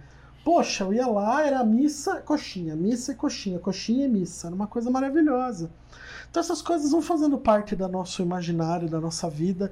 E eu tenho uma memória muito boa, eu confesso. E minha memória é muito boa, então eu acabo sendo referência para os amigos. Ah, para onde eu vou? Eu preciso fazer não sei o quê. Onde eu vou? Ah, vai em tal lugar, conversa com tal pessoa, pede tal prato que você vai se sair bem. ah, onde você vai? O que, que eu quero? Quero comer tal coisa. Então eu vou. O gordo vai indicando isso. É, isso é legal mesmo. Bom, Samuel, é, você falou uma coisa aqui no começo que muito me toca, até porque a minha monografia da faculdade foi sobre isso, que é Estado laico, e você falou sobre democracia cristã. Explica pra mim, o que é democracia cristã? Bom, em primeiro lugar, um Estado laico não é um Estado laicista, né? Sim, O Estado laico é um Estado que é, é, respeita todas as religiões, mas Sim. não esquece a raiz de toda, de toda a nossa cultura. É, eu acho que é importante entender que ex- existe hoje uma confusão danada. Existe uma confusão danada que é tão, tão, tão desnecessária, tão desnecessária. Olha, a democracia cristã é, um, é uma corrente que surgiu com muita força. O grande expoente da democracia cristã é o Konrad Adenauer, na, na Alemanha pós-guerra. Você imagina o que era a Alemanha Pós Segunda Guerra Mundial, né? Não era nada. E a pouca estrutura que você tinha eram nazistas, os que sobreviveram. Ainda o país continuou sendo nazista após a Segunda Guerra. Não é, né? as pessoas continuaram sendo nazistas, sim. né? Você não, não acordou um não- belo dia. assim. É. Ah, bom dia. Agora, o, juiz, o juiz guerra. da cidadezinha lá do interior da Baviera, ele era afiliado ao partido nazista, sabe? E aí o nazismo, o nazismo perde. No No dia seguinte, a lei precisa ser aplicada. Sim. E aí você precisa ter um juiz. E aí, ok, existiu uma tentativa de se Nunca pensei por esse lado. Cara, nossa, a reconstrução da Alemanha após a Segunda Guerra Mundial é um negócio inacreditável. E em 20 anos o país se tornou uma, uma das maiores potências do mundo de novo. A terceira vez. É inacreditável a mas causa da história. industrialização, né? Eu acho que existe uma coisa além da industrialização. Eu acho que a questão da Alemanha é a da do, do, da própria reconciliação que o, que o, que o Adenauer ele propôs. Quem foi Adenauer? O Konrad Adenauer foi o primeiro presidente da Alemanha, o primeiro chanceler da Alemanha, depois o Hitler. Hum. E ele, ok, ele teve muita ajuda de dinheiro dos Estados Unidos, etc e tal. Isso tudo é. Os Estados Unidos ainda ajudou? Né? Ajudou, Ah, né? é, Plano tá, Marshall, tá, ajudou tá. tudo lá tal. Mas assim, é, é, o que acontece? É importante entender que esse cara pegou um país dividido e ele conseguiu a parte da Alemanha Ocidental, né? O país continua dividido até 1990. Mas ele pegou uma Alemanha dividida internamente entre quem, quem, quem queria justiça contra os nazistas, entre os nazistas que ainda eram vivos, os caras que não eram nazistas, mas tinham se filiado ao Partido Nacional Socialista do Nazista, para poder fazer parte do, do- do- da estrutura política do, do país. Bom, basicamente, a democracia cristã ela trata da defesa plena da democracia e dos valores democráticos, mas com um olhar cristão. O que é esse olhar cristão? É basicamente ente- a empatia e entender o que é o Cristo. O Cristo é o amor a todas as pessoas. Isso é muito interessante Acabou. falar. Ah, mas a igreja, mais não sei o que. Não. O grande mandamento de Nosso Senhor na terra foi: Amai os vossos inimigos, fazei o bem aos que vos odeiam, dai a vida pelo irmão. Acabou. Se nós vivêssemos um mundo medieval, em que a gente tivesse apenas a igreja católica, eu sou católico, então para mim eu estou no mundo mais confortável do mundo defendendo o que eu acredito aqui, né? Porque eu piso fora, ser católico ou ser cristão é um motivo de, de, de grande revolta do mundo também. Tenta Existe. falar que você é ateu. Então, daí no fundo, porque no fundo, na verdade, a, a, a grande questão é tomar uma posição no mundo é uma dificuldade. O cara que é LGBTQI a mais, tomar uma posição, ele é execrado. O cara que é católico e tenta exi- existir enquanto católico é, sem as. Eu, por exemplo, eu sofro uma perseguição danada dentro da igreja porque eu não sou um cara de radicalismos. Eu sou um cara de conversa. Eu acho que a gente tem que conversar com todo mundo. Eu acho que a gente tem que viver a concórdia, todo mundo. É, Assim, me vem na cabeça igreja, me vem São Francisco de Assis na cabeça. Senhor, fazei-me instrumento da vossa paz. Acabou. Não tem outra coisa. Ela Não, não tem outra coisa. Mas, infelizmente, o que, que acontece? Muita gente utiliza da, do expediente religioso e perverte aquilo. E é, é complicado, assim, é complicado. É uma, é, uma, é, uma, é uma questão muito difícil que, particularmente, eu não vou resolver isso. Eu acho que ninguém vai conseguir resolver isso. Infelizmente, nós estamos vivendo um processo justamente porque nós passamos na história um processo de muita perversidade, é, onde os valores. não- não- nós não valorizamos esses. Valorizar valor é complicado, né? Mas é onde a gente não deu, não deu o devido destaque para valores na formação das pessoas. E agora, o que, que acontece? As pessoas vêm de um, de um liberalismo extremo, não estou falando liberalismo econômico, estou falando liberalismo de costumes extremo que a gente viveu no final dos anos 80, início dos anos 90, aquela loucura, sair da ditadura, que era o... Imagina, era bunda, era, era nudez, era... É igual quando você solta seu filho que você fica prendendo o tempo todo. Isso, Ah, e é, e é assim, que quando vai, vai. É, exatamente. E hoje a gente está vivendo um retrocesso conservador. não diria nem conservador, eu não gosto dessa palavra. A gente está vivendo um retrocesso tradicionalista no Brasil. É, até porque conservador é algo inteligente a se fazer, né? Então, é, É. assim, olha só, vamos lá, eu vou explicar uma coisa pra você. Não é porque é o seguinte, é assim. As pessoas vêm e falam, eu ouço muito assim.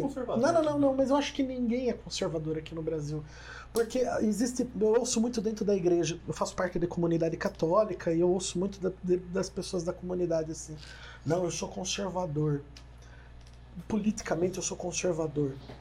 Cara, ou economicamente eu sou conservador. Cara, você não é conservador. Conservador é, em primeiro lugar, o conservadorismo é protestante. A ideia de conservadorismo é uma ideia criada por um protestante, que é o Burke, Edmund Burke. Ele que imaginou o conservadorismo inglês protestante no final do século XIX. Então ele não tem nada de católico. Uhum. Então você fala, ah, se eu sou católico, sou conservador. Não, pera um pouquinho.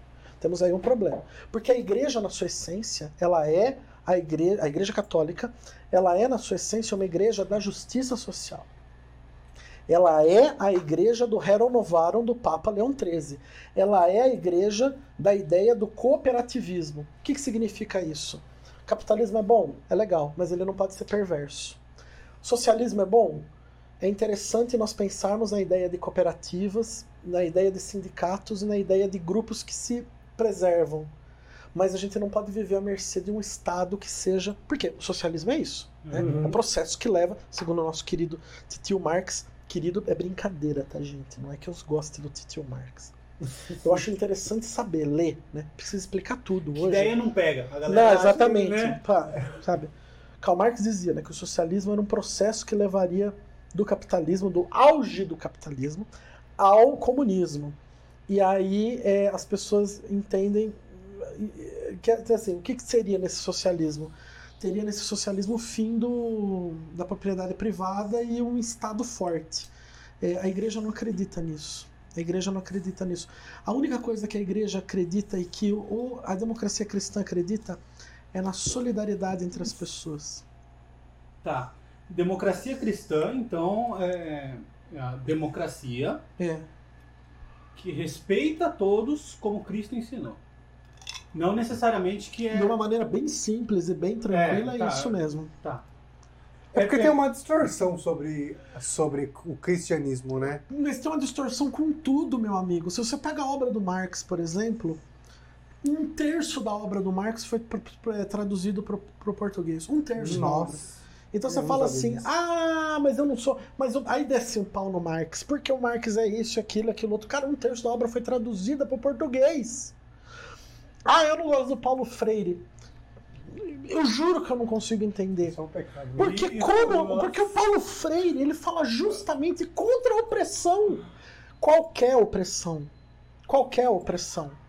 O Paulo Freire, a base do pensamento do Paulo Freire é vamos dar ao oprimido a oportunidade, independente de quem seja o oprimido, nós vamos dar ao oprimido a educação para que ele se liberte da opressão. Qual opressão? Qualquer opressão. A opressão da direita, a opressão da esquerda. Ele fala isso, meu Deus do céu. É A gente vive num momento também que falta humildade para as pessoas, né? Porque assim, nego querendo. Não concordo com o Paulo Freire. Peraí, cara. Quando você estudou para discordar de Paulo Freire? Nem me fale, nem me fale. Né? Eu, eu acho que não é uma Cara, questão. de, de qualquer pessoa, O assim. Durkheim, o Durkheim, Porra. o Emílio Durkheim falou um negócio maravilhoso, maravilhoso, né? Que para um sociólogo não cabe. é, eu acho, eu diria que para qualquer pessoa, a gente não tem que aceitar ou tem, a gente não tem que concordar ou discordar. A gente tem que entender. Quando a gente entende, tá tudo certo. E a gente tem que, e a gente não, hoje as pessoas não querem entender. Hoje as pessoas elas querem aceitar ou discordar. Elas querem dar opinião de tudo. Eu não Sim. quero opinião de todo mundo. Exatamente. Eu não quero opinião de Até todo nem, mundo. nem toda opinião. Eu não tenho opinião também sobre tudo. Não, Não, não tenho. uma coisa que eu não Se tenho conhecimento. humildade, você vai saber que. Exatamente. que nada sei. Né? Mas- estuda, mais você sabe. Exatamente. Cara. Aí vem umas perguntas, vocês sabem, umas coisas que eu tenho que responder como candidato, perguntas que eu, às vezes eu tenho que fazer, que me fazem, eu falo, gente, não, não, não há um, deputado, um vereador não tem. é, é, né, ele não co- consegue legislar sobre determinados Isso a assuntos. gente falou em todos os programas Não adianta. Não Então, adianta você falar. por exemplo, vem assim, ah, se é a favor ou contra o aborto. Mas, meu Deus do céu, eu acabei de falar que eu sou católico. Vamos pensar um pouquinho? Não precisa nem da minha resposta, Sim. tá? Não precisa nem da minha resposta. É que também a gente sofre um outro fenômeno.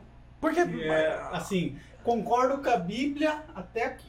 Depois daqui não concordo. Eu concordo com até isso aqui. Sexo antes do casamento eu já não concordo. Então não mas é bom, mas é porque você, o, o ser chamado conservador, cara, cansa.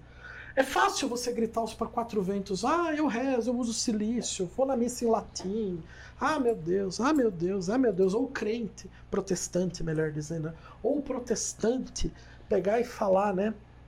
Crente somos todos, né? Até minha mãe é crente também no budismo. O protestante também vai e fala, é não, eu faço isso. É, crente é crente, acredita. Sim, Até o ateu é crente. Ateu é Sim, crente. sim. Ele acredita existe. tanto na, na- na existência do nada, que, ou da não existência de Deus, que ele acaba, isso acaba se tornando uma crença para ele. Mas enfim, é, o, o- o protestante ele é tão, é, é, às vezes, mas isso é normal do ser humano. É normal você falar uma coisa e fazer outra. As pessoas esperam coerência. Uhum. Gente, ser humano não é coerente. Quantas vezes você já mudou de ideia na vida? Ah, Tem todo. Puta que pariu, a gente só muda de ideia. Tem Tá todo. tudo bem mudar de ideia, não tem problema. A gente pode e deve mudar de ideia. Eu, eu fui monarquista. Foi monarquista. Eu fui monarquista. até tem, você recebe ainda as revistas? lá? Recebia, recebia. Ah, Os tá. herdeiros do porvir. Isso, Eu cara. Eu- essa história é maravilhosa, eu preciso Eu sou contar. favor Pode contar. eu. Não, eu, Hoje eu penso assim. Hoje eu penso assim. que Eu numa das conversas, o primeiro dia que eu te conheci, a gente tava lá no bar, no The Beer Mart, É. e o Um Gui, abraço pro Gui. é, pro Gui, um beijão pro Gui, Beijo, Gui. E, e, e o Gui falou disso pra você, ele virou pra mim e falou assim, esse cara recebe revista da monarquia até hoje, mas foi uns 5, 6 anos. Não, eu recebi por muito tempo. É que Foi o seguinte: eu sempre achei o, o sistema monárquico muito interessante. Eu acho que eu, eu gosto. O que eu gosto, na verdade, como bom católico que sou, é, não significa isso. Olha, olha outra coisa fantástica. Eu, eu tento ser católico, não é que eu sou um bom católico, eu tô brincando, né? Eu tento ser católico. Você sabe que isso é uma coisa que eu ouço das pessoas que eu mais admiro, que são católicas, que falam assim, eu, eu, o tempo todo que eu falo com católicos, eu falo, eu estou, em, estou em pecado mortal, não posso te falar sobre isso, não posso te julgar sobre isso, que é, que é uma humildade de saber que você está tentando ser, não que você é. Eu, Né? Sabe o que eu acho maravilhoso? Desculpa, eu preciso fazer a propaganda da igreja agora. Sabe o que eu acho maravilhoso na igreja católica? Os santos, cara. Porque o santo é um cara normal, é um cara que nasceu de uma mulher pelo pecado original, né? Que a gente, enfim, não vamos entrar em polêmica, mas Sim, assim. sim.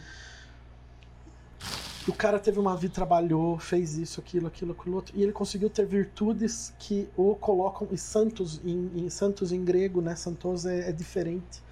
E ele simplesmente ele teve uma conduta diferente na vida. Isso é maravilhoso. Eu quero ter essa conduta diferente na minha vida. E, mas eu sou falho. Então eu tento ser católico. Eu não posso encher o meu peito e falar assim, eu sou católico. Não, eu tento. Eu tô num vale de lágrimas que é essa vida. Nós rezamos isso no Salve Rainha. É, é, pedindo para que a Virgem Maria nos olhe neste vale de lá. A, a vida é um vale de lágrimas. O budismo fala isso, que a vida é sofrimento. E é óbvio que é. Quem não sabe isso não consegue entender o que é a vida. Por quê? Porque você passa o tempo inteiro tentando criar um, um conceito daquilo. aí Você, passa, você tenta passar a sua existência inteira tentando fazer a sua vontade, e às vezes você não aproveita o que a vida lhe ofereceu. Me corrija se eu estiver errado, desculpa te interromper, mas Cristo fala isso, né? Que ele fala que a, a vida que vale a pena ser vivida é a vida que é doada ao próximo. Sim. E a vida que é doada ao próximo é uma vida de sacrifício. Toda vida é um sacrifício. A vida, a vida doada ao próximo, ela é mais sacrifício ainda. Na verdade, é a única forma de viver a vida. Eu não consigo imaginar. Eu não sou um, um hedonista, né? Eu não sou um cara que, apesar de não parecer, né? mas assim, eu só gosto de O que, comer. que é um né? hedonista? Hedonista é Quem gostar do pelo prazer, do prazer pra si mesmo, assim, eu vou morrer mesmo, então. Pegar as garrafas, né, vai, vamos pra lá. O. Leblon, né? Bota as, bota as moças no, no, no conversível. Traz a bebida que pisca. Traz a É. bebida que pisca, exatamente, né? Vou agregar valor no camarote. Mas assim. é, eu, eu, eu, eu, eu, eu tento, eu tento viver essa, essa, essa religiosidade, tento viver esse catolicismo, eu não estou muito longe disso. E eu acho que quando as pessoas elas começarem a perceber isso, quando as pessoas. Não é que elas vão começar a perceber, quando as pessoas percebem isso, existe uma, uma leveza muito maior na vida. Ah, sei lá, viu, gente? Eu acho que é- é- é- essa perversidade de tudo acontece em todo lugar, em todo momento, em todas as coisas. Sim. não é uma exclusividade da Igreja Católica, não. Mas volta para, para o assunto monarquia, porque eu achei. Ai, a monarquia! É. A monarquia, pois Isso é, é verdade, bonito, verdade, é, verdade, é muito verdade. bonito. Eu né? Eu gosto do. Eu gosto do ritual. Tá? É. Basicamente é isso. Eu gosto do ritual. Então, como eu tava falando, como bom católico, como bom católico que eu tento ser, o que eu acho bonito na igreja é o ritualística. É o incenso, é o bispo paramentado, é o canto litúrgico em latim, eu gosto. Eu esqueci, Acho bonito. cara. É, Desculpa de novo interromper, mas Imagina. tem uma cena que é maravilhosa, que é a turma lá em Roma. E aí eles começam, qual é o nome disso? Que eles, acho que é o Papa que vem acende a primeira vela. Aí o primeiro passa a vela pro lado, e aí vai acendendo todas as No velas. E é cenário. uma multidão, e aquilo é lindo. Cara, é Lucernário. lindo. Mundo vai É, pra- Lucernário. Lucernário. É lindo, é lindo. É lindo. Toda vigília de Páscoa tem isso, né? É de Páscoa isso. Vigília de Páscoa tem isso, o Cristo, que é a luz, né? Bom, enfim, não vou dar aula de liturgia aqui. O que acontece é o seguinte, Mas acontece... ele é bonito não, é, bonito, é bonito, é bonito. O que acontece é que eu gosto do ritual, eu gosto da ritualística. Desculpa gosto. interromper falar. Imagina, fica, fica, fica à vontade. Interrompa, interrompa quantas vezes você quiser. O que acontece é o seguinte, é, eu gosto da ritualística. E eu acho que às vezes a gente precisa de um referencial, a gente precisa olhar para algo maior do que a nossa vida normal, olhar para aquilo e falar caramba, né? Tem algo superior que nos que nos que, que nos protege, que nos eu acho que existe, não me protege, mas que nos acolhe, que é uma referência, vamos dizer assim. Hum. Por muito tempo eu acreditei nisso e por muito tempo eu acreditei que a monarquia poderia ser esse fator, né? E estudei muito Dom Pedro I, Dom Bragança, eu sei tudo, Que quase tudo, desculpa, eu só sei que nada sei. Que bonito. Mas assim, eu sei muita coisa disso e gosto de Bragança, de Dom Pedro Você gosta II. dos atuais Bragança? Então, então, então, a história é essa. Aí nós temos o Dom Pedro II, que foi. Nós tivemos dois grandes homens na história do Brasil, dois. Dom Pedro II e o Barão do Rio Branco. Não. Ah, e teve mais um, o Barão de Mauá. O Barão de Mauá foi um grande homem, mas ele foi um homem que pensou. Ele não pensou no Brasil como Estado, né? Ele não pensou. Ele, ele, Ele foi, trouxe- foi um grande homem, patati patatá, mas o Rio Branco e o Dom Pedro II, eles tinham um plano de. de não é de poder, de Estado. Eles pensavam o Estado brasileiro, Sim. né? E, e- e o Dom Pedro II era uma pessoa incrível. O Barão do Rio Branco, então, meu Deus do Não céu. fala do Barão de Rio Branco, porque eu Barão- o Dom Pedro. O Barão do Rio Branco foi o cara que foi o grande estadista, né? O não, Irineu. Irineu era o Barão de Mauá, o Visconde de Mauá. O, o José Maria da Silva Paranhos Júnior, o Barão do Rio Branco, filho do Visconde do Rio Branco, que foi quem fez toda a, é, todos os tratados de paz ali na região do Prata depois da Guerra do Paraguai. O filho dele, o Juca, José Maria da Silva Paranhos Júnior, Juca Paranhos, era um o cara gostava de rugby, gostava de cerveja, era. Igual tava- nós. Ia estar lá no Beer Market agora, beijo Guilherme. ia estar lá no, no- no- bar, ali deixando uma grana no bar. E ele foi assim a vida inteira, até os 39, 40 anos. Quando ele ganhou o título de barão, né, o Dom Pedro II odiava o, o Juca, não, É sério? não gostava dele, porque achava ele um, coisas, né? Achava ele um cara muito. É, esse filho do Visconde é muito bagunceiro e tal, tal, tal. Não! Não, Pelo contrário. Ele era o coxinho. Pelo contrário, ele era, ele era puteirão mesmo. Aí casou com uma atriz, na época atriz, oh, aquela coisa, né? E aí ele, o filho dele foi o primeiro jogador de rugby profissional do Brasil, imagine você. E o, e o Barão do Rio Branco, ele, ele ganhou o título porque a princesa Isabel virou regente uma época, e daí ela num deslize deu ali o título de Barão do Rio Branco. Em 1889, quando acontece o golpe da República, que é uma coisa execrável na história da, e não é porque acabou a monarquia, não, é porque foi execrável de verdade, assim, foi uma coisa nojenta o que O aconteceu Brasil no ele 15 de viu uma novembro. sequência de golpes, né? Na verdade, ele fala. O Brasil, o Brasil é uma, o Brasil é um- uma sequência de tentativas de do povo é, é, tentar fazer alguma coisa, mas nunca conseguir. O povo nunca conseguiu nada aqui que fosse efetivamente digno de nota. Mas o, o É uma tristeza. Marechal é um golpe que ele fez, não é? Mas foi o que eu tô falando. O golpe de o, o que aconteceu no 15 de novembro de 1989 tu- teve tudo menos proclamação. Porque Sim. primeiro que o Deodoro não falou viva a República, ele falou viva o Imperador. porque a ideia dele não era derrubar o imperador, mas o Visconde de Ouro Preto, que era o primeiro-ministro. E o. E, o e, e, e, logo depois, assim, o Juca Paranhos manda uma carta para Dom Pedro II falando: Majestade, é, estou do lado do senhor. Ele falou: Não, eu não quero que você fique do meu lado, eu quero que você fique do lado do Brasil. Então você vai servir o Brasil. Se é a república, se é a monarquia, não me importa. Como se diz aqui em Jundiaí, nem me frega. nem me frega. O importante, italianada aqui, nem me frega. O importante aqui é a gente. É, você servir o Brasil. E aí o que ele faz? Ele serve vários presidentes da República como ministro das relações exteriores e a ideia dele é sempre o seguinte: é sempre buscar a conciliação, a paz. É, ele, ele aumenta o território brasileiro, ele faz várias alterações, ele consegue vários territórios para o Brasil no debate, na Cara, conversa. sempre foi um país muito da conversa, né? Ah, não, né? Não? Não, não o Brasil não foi muito da conversa, não. O sul do Brasil é uma ah, tá, tá, tá. A coisa. Guerra do Paraguai foi a maior guerra que aconteceu no continente americano. E foi um massacre. Um massacre. Não tão terrível quanto se imagina, mas foi um massacre. O norte do Brasil, imagina, o. o... Hum. A Guerra da Independência começou no, na Bahia.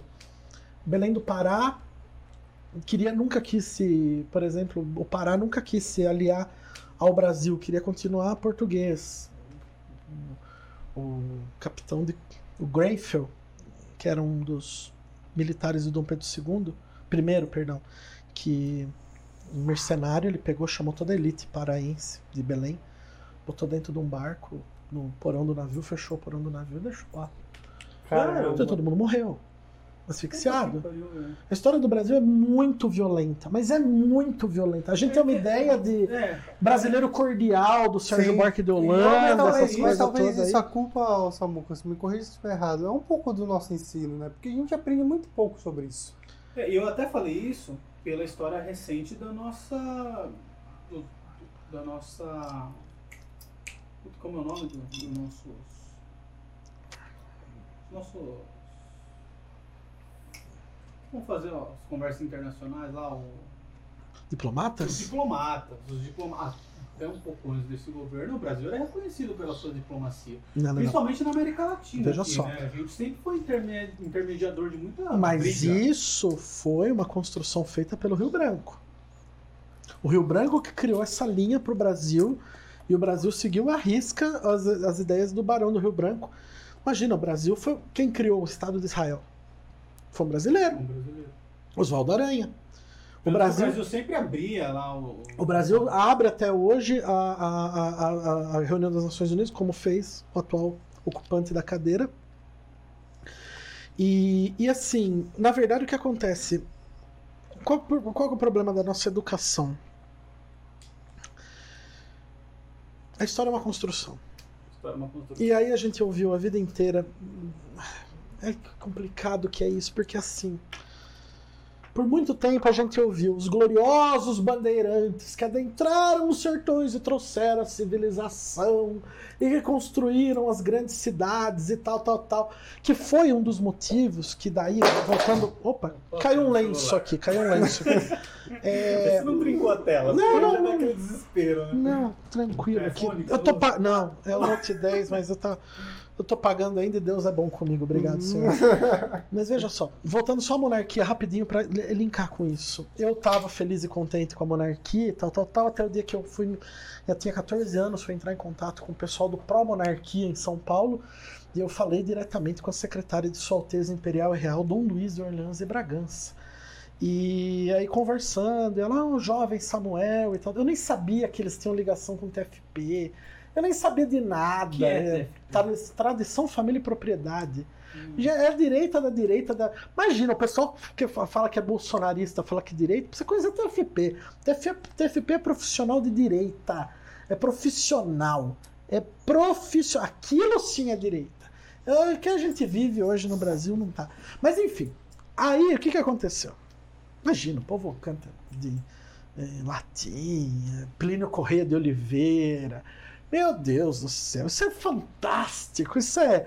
O Brasil tem uma história incrível. Bom, aí eu cheguei e falei assim: bom, minha senhora, então eu sou Eu sou aqui o novo monarquista de Jundiaí, ca- 14 anos. Me mandaram daí um jornalzinho. Novo 14 anos. monarquista aos 14 anos. Mandaram um jornalzinho pra mim. certeza. Herdeiros, Herdeiros do Porvir chamava o jornalzinho e tinha lá, porque Sua Alteza foi não sei aonde, Sua Alteza não foi não sei aonde.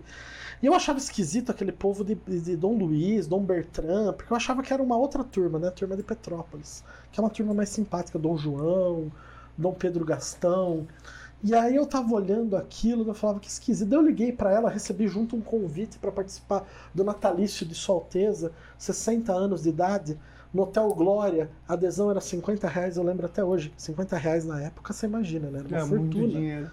Mas o o convite era lindíssimo, lindíssimo. Você tem assim. isso aí, Samu? Infelizmente eu não tenho, mas eu Nossa. mas era lindo, as armas do, do, do Império, papel maravilhoso. Sob os auspícios, eu lembro até hoje, sob os auspícios de Sua S.A. e R, Dom Bertrand, Sua Alteza, Imperial e Real, Dom Bertrand de Orleans e Bragança, nós, a comissão formada para o natalício de Sua Alteza Imperial Real Dom Luiz Orleans Bragança pelo seu sexagésimo natalício. Caramba. Papapá o nome de todo embaixador, almirante, patati, patatá, tatatá. Letras mínimas embaixo, adesão, 80 reais. É, 50 reais. Eu nem sabia o que era adesão, eu nem sabia o que. Eu tinha 14 anos, né? Eu só sabia que eu não podia. Eu fiquei impressionado com o convite, exatamente, imagina. Devia ter você e mais um. Imagina! Aí eu, aí eu liguei pra moça agradecendo, falei, olha, eu acho que vocês, né, mandaram o convite aqui, eu, obrigado, tal, infelizmente eu não vou poder ir, né, porque eu sou muito jovem, não tenho as condições todas. Não, não tem problema, mas afinal é sempre bom a gente valorizar, a mulher respondeu, né? Porque afinal de contas são 300 anos de monarquia e pouco mais de 100 de república. Eu falei, não, monarquia brasileira é de 1822 a 1889, Com né? 14 anos, isso pra ela. Falei. Nossa, eu com 14 É. anos brincava com Não, mas tá, para, vai. Aí o que que acontece? Ela pegou e falou pra mim assim: não, são 300 anos, porque você não contou a monarquia portuguesa. Aí eu olhei, na hora que ela falou isso pra mim, eu falei, cara, acho que ela não entendeu. Eu, isso, né? Mas o que que aconteceu? É, é, falar que eu era monarquista virou meio que um folclore, virou meio que uma Virou uma brincadeira, do- brincadeira, do- uma brincadeira do grupo. E aí eu fui pra USP, e na USP o que que acontece? Todo mundo é de. É de. Vocês não reparem não, que eu tô suado, tá calor, viu? Hoje do dia, hoje, o dia tá insuportável de quente. A gente viu, hoje e amanhã vai fazer muito calor. 38 graus, hoje tava mas um bafo, um bafo, uma coisa incrível. Bom, quando eu fui para sociais na USP, imagina, eu era o peixe fora d'água, né? Nossa, imagino muito. Católico, católico, monarquista. O pessoal falava que eu era do Opus Dei. O pessoal falava que eu era que eu tenho o maior respeito pelo Opus Dei, tá? Eu Quero diz- dizer isso. Explica um pouquinho só que eu pudei só pro O Opus Dei é um movimento dentro da igreja, é um Isso. movimento mais conservador. Conservador, liturgicamente falando, ideologicamente falando, não tem nada a ver com política. É, eu tenho muitos bons amigos lá, eu tenho um grande respeito, tá? E, bom, tudo que é da igreja eu tenho um grande respeito. Só Só não saber. tenho respeito dos picaretas da igreja. Aí eu tenho, tenho- tenho- me complica. Principalmente, bom, eu não vou falar isso. Bom, esquece, desculpa. Eu tô, eu tô melhor, um pouco, Volta, é, volta, volta. depois eu conto pra vocês. Bom, mas enfim, o que que acontece é o seguinte: é, eu, eu entrei na USP e eu fiquei um pouco assustado com a esquerda. Isso é importante ouvir. PCO. Não é, não é PCO. não é. Não, não é. Não é PT. Pessoal, Não, imagina- não, não, não, não. PCO. Imagina. Ó, grande figura de destaque, grande figura que eu tinha o maior respeito, era a famosíssima Heloísa Helena. Não sei se vocês lembram dela. Eu a já- Lagoana, Sim, sim. senadora, uma mulher incrível que depois Uhum. foi expulsa do PT, ou pediu pra sair, não me lembro. Sim. Marina Silva, imagina, eu entrei na USP em 2001. né? Fernando Henrique Nervoso estava saindo da. Ficando Henrique Nervoso, estava saindo do governo e o Lula entrou, né? O Lula era promessa, cara. Nossa, Eu chorei imagina. na posse do Lula. Mas peraí, você, você, eu, ó, você tá contando a história pra mim, eu entendo que você iria na contramão do pessoal da USP. Calma. O que aconteceu foi o seguinte. Dá eu, entendo, eu entendo o pessoal da USP ficar feliz com o Lula tomando. Não, poder, né? Mas é o que eu tô falando. Na verdade, assim, eu gosto da monarquia, da ritualística, eu gosto do nome, eu acho bonita a coroa, eu acho bonito o cetro, a carruagem, o visconde não sei da onde, o título não sei do que. O ritual me, me, me, me, Tá. me- me engrandece. Mas eu acho que eu partilho do mesmo sentimento, eu acho muito bonito. É bonito, cara. Você vê The Crown, por exemplo, eu recomendo que todos vejam The Crown. The Crown é, a, é, a é é aquela série do Netflix. É a melhor explicação do que, que é efetivamente a monarquia. E é um negócio grandiosíssimo, assim. É- Eu acho, pelo menos, uma coisa que dá um sentido para o poder. É, o- o- a monarquia britânica tem um, um quesito de engrandecimento, vamos dizer assim, de enobrecimento da, da, da política, da política não se tornar mais uma coisa. Isso que eu acho legal. Bom, quando eu fui para a USP, quem que eu era? Eu era o cara que não, não caía na conversa do PCO, não caía na conversa do PSTU, não caía na conversa da ala do movimento do sem terra, do sem teto. Eu não, não, eu não, eu não gostava daquilo, eu não, eu não era um cara. Ao mesmo tempo, eu não era o cara da turma, porque tinha uma turma já, começava a ter uma turma ali, uns três ou quatro, que liam o Olavo de Carvalho. Nossa. Então eu não era também daqueles, então eu ficava meio que no meio termo. Eu e uma turma, eu e uma. uma Não era uma só leva, não. É, é meio que o retrato do que é hoje, né? É, então aí o que, que eu vou? Juntei com essas pessoas que não, não batia muito bem. A gente criou um, criou um grupo de brincadeira que era. Tem a famosa escola de Chicago de, de economia, né? A gente criou a escada de Chicago lá na faculdade, né? A gente sentava numa escada e ficava fumando cigarrinhos normais, tá, gente? Nada de maconha. né? Cigarrinhos e bebia café ad nauseam, assim, até enjoar, e ficava discutindo política. O cara mandou latim. Ele É latim, ah, latim dele aqui. Aqui é, aqui é fantástico. O candidato é bravo.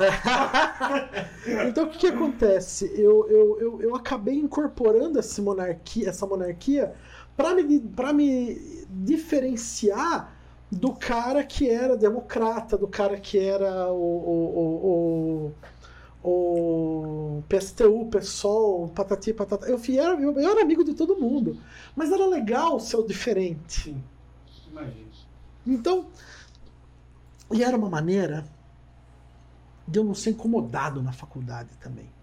Porque eu era taxado de louco. ah, a opinião do Samuel não importa, ele é monarquista, imagina, é católico. Deixa ele. Então eu pre- preferia ficar. Porque o entorno, o entorno da. Nossa, era uma loucura, Era gente. tóxico. Eu tinha amigo que conversava. Não, tóxico é. Ixi, Maria. Eu tinha um amigo que conversava com, com o bebedouro em russo, meu senhor. Ah, É, é, é um, é um outro universo. É um outro universo. Hoje a USP, ela tem. E assim, hoje a USP ela segue uma linha mais weberiana, mais. é, não tão marxista, né? Hoje o marxismo está mais né, dentro da. Dizem, né? Dentro do IFISH, lá na Unicamp e tal, tal, tal. Não sei, eu- faz muito tempo que eu tô fora do mundo acadêmico. A verdade é que eu fui para a faculdade sem saber o que eu estava fazendo. Eu fui realizar. A verdade de tudo é que eu fui para realizar o sonho da minha mãe. Minha mãe queria um filho formado na USP. Meu sonho é ter um filho formado na USP. Eu realizei o sonho da minha mãe. Fiquei, eu fiquei seis anos na faculdade, é, entre uma greve, oito, oito greves. Oito greves. seis, seis anos, Seis anos. greves. Porque o meu curso são de quatro anos. Meu curso, era, meu curso era de quatro anos. E eu só consegui terminar em seis. Ok que eu fui relapso em algumas matérias, eu admito. Mas é. Mas assim, a grande parte do negócio, cara, Na greve. greve. Eu peguei uma greve de oito meses, eu peguei uma greve. Mas isso já foi um ano, né? Então, é, é, é, a vida a vida na faculdade sempre foi muito difícil para mim. né? E eu, eu acabei. Eu só fui entender o que é ciências sociais quando eu terminei a faculdade. Eu olhei e falei: gente, eu aprendi tudo isso. Cara, Weber, Ética Protestante, Espírito Capitalismo, Emile Durkheim, Antropologia, Marshall Salins e todas essas coisas que foi muito difícil eu aprender naquele momento, mas que depois eu fazendo a reflexão, eu não posso mentir. Falar que eu fui um aluno exemplar na faculdade, não fui um aluno exemplar na faculdade. Não fui. Eu tenho, eu tenho uma vida. Por isso que eu não gosto, às vezes, muito quando as pessoas falam, não, porque você é muito bom nisso, naquilo, naquilo outro. Cara, eu não sou. Eu sou uma pessoa normal, eu sou um vagabundo em coisas que eu não gosto, eu sou excelente no que eu gosto. Todos nós somos assim. Uhum. Eu não sei um catso de física. Agora, se você me pergunta da história de Jundiaí, eu falo pra você o que aconteceu aqui, a colar, colar não sei aonde. É, se você me perguntar do Dom Pedro II, eu falo. Que é onde ele estava em 1858? Eu falo, ele estava em viagem não sei aonde. É, é, é, agora, é, é, a vida. É a vida. Eu me Enfim. identifico muito com o que você está falando, porque quando você termina a faculdade, fiz direito, não foi na UM, não foi na faculdade pública, foi aqui na Anchieta de Jundiaí. Que é um ótimo, acaba- um ótimo curso. Sim, então, aliás, quase todas as nossas autoridades de Jundiaí são formadas no Anchieta. E, e você acaba com aquele sentimento de assim, puta, eu passei cinco anos aqui, eu não aprendi nada. Mas aí, quando você pega pra fazer, você vê que, cara, você aprendeu. Claro E que aí, é. é é aquilo, você se dá conta que você aprendeu depois que você acabou só. Depois que você passa aquele medo de eu não aprendi nada. E a E digo- faculdade é um negócio muito tenebroso pra todo mundo, né? Nossa senhora. É porque, infelizmente, gente, sabe qual que é a merda? O, o- o sistema de ensino que a gente tem coloca na nossa cabeça assim: vocês vão fazer a escolha da vida de vocês. E a vida não é isso, gente. Nunca. A vida é muito mais do que Ampla. isso. Mas é muito mais do que isso. Realmente. Então eu falo para os meus alunos até, eu falo, gente, não caiam nesse, nessa conversa. Essa conversa é essa conversa é ridícula, essa conversa não tem sentido. É, ah, é a decisão da sua vida. Não. A vida é muito mais do que uma faculdade. É. Então por isso que é, enfim, é uma coisa que nossa, a gente está divagando demais, É. né? Eu acho tá. ótimo isso. Eu gosto. É, essa é Desculpa, a não tem- conversa imagina. de bar que a gente queria fazer. Ótimo. Samuca, mas assim, acho que a gente precisa encaminhar. Ai, deixa eu pegar aqui. A gente precisa encaminhar pro final, né? Que senão Faz a gente duas horas vai, que nós estamos conversando. vai ficar aí. Eu queria saber de você de uma coisa que a gente perguntou para todos os candidatos, né? A primeira é, é sobre esses candidatos que a gente tem, na minha opinião, é um, é um grande problema, que é os candidatos que, que tentam ganhar votos em assuntos polêmicos que não têm a ver com vereadores, né? Por exemplo, legalização das drogas, ou puxando para outro lado, legalização das armas. Que o cara promete, tipo assim, se eu for vereador, eu vou legalizar a arma. E, e a segunda pergunta que eu tenho para você é a questão de a gente está no meio de uma pandemia. Como fazer uma campanha no meio da pandemia? Que o virtual hoje passa a ser mais importante que o presencial. Porque você vai re- receber muita rejeição do presencial por medo da pandemia. E aí são essas duas perguntas que eu jogo para você pra gente encaminhar aí pro final E tem mais duas do, do público. do público. Tá, eu vou ser bem rápido para responder essas duas, então. A primeira é com relação àqueles que fazem promessas que não, Não podem podem cumprir. Bom, é natural isso, é jogar pra torcida, e eu digo que isso é desonesto. É E totalmente com a desonesto. deseducação do, do, do Total, povo, né? total. Com a falta de informação. É, é, é muito, muito, muito feio. É, é assim. Pode até funcionar para o povão, pode até funcionar para conseguir os votos, mas é, você que tem consciência, é candidato e faz isso, você sabe, você sabe que você não está ajudando em nada. Você sabe disso. Eu queria. Eu, a gente tava falando né, de, de questões ali. é, a gente até comentou em algum momento aqui sobre isso, sobre a questão da desonestidade intelectual e dessas coisas todas.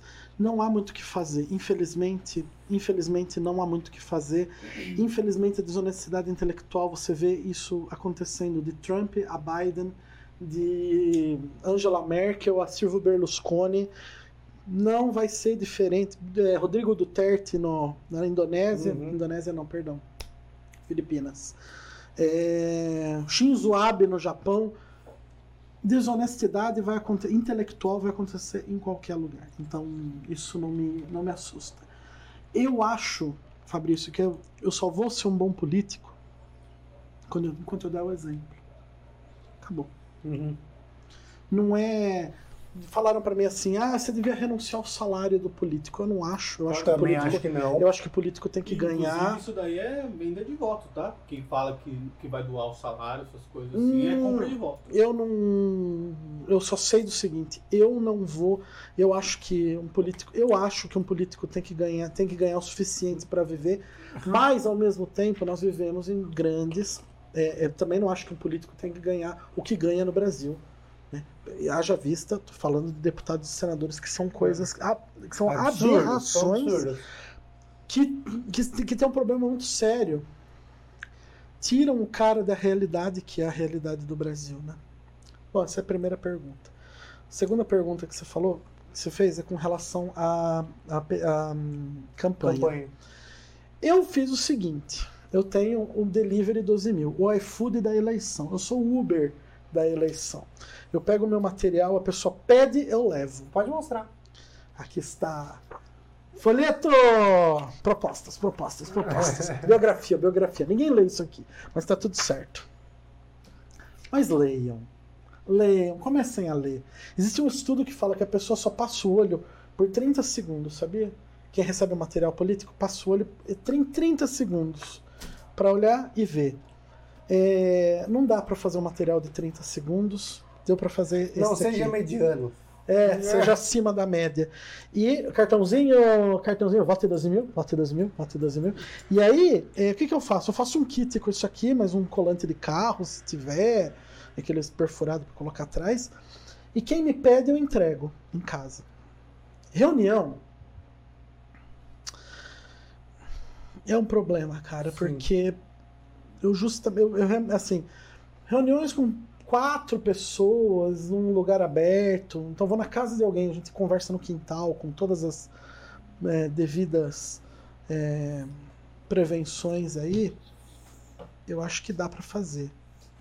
Agora, coisas como o que a gente está fazendo agora, eu fico um pouco, eu fico um pouco ressabiado.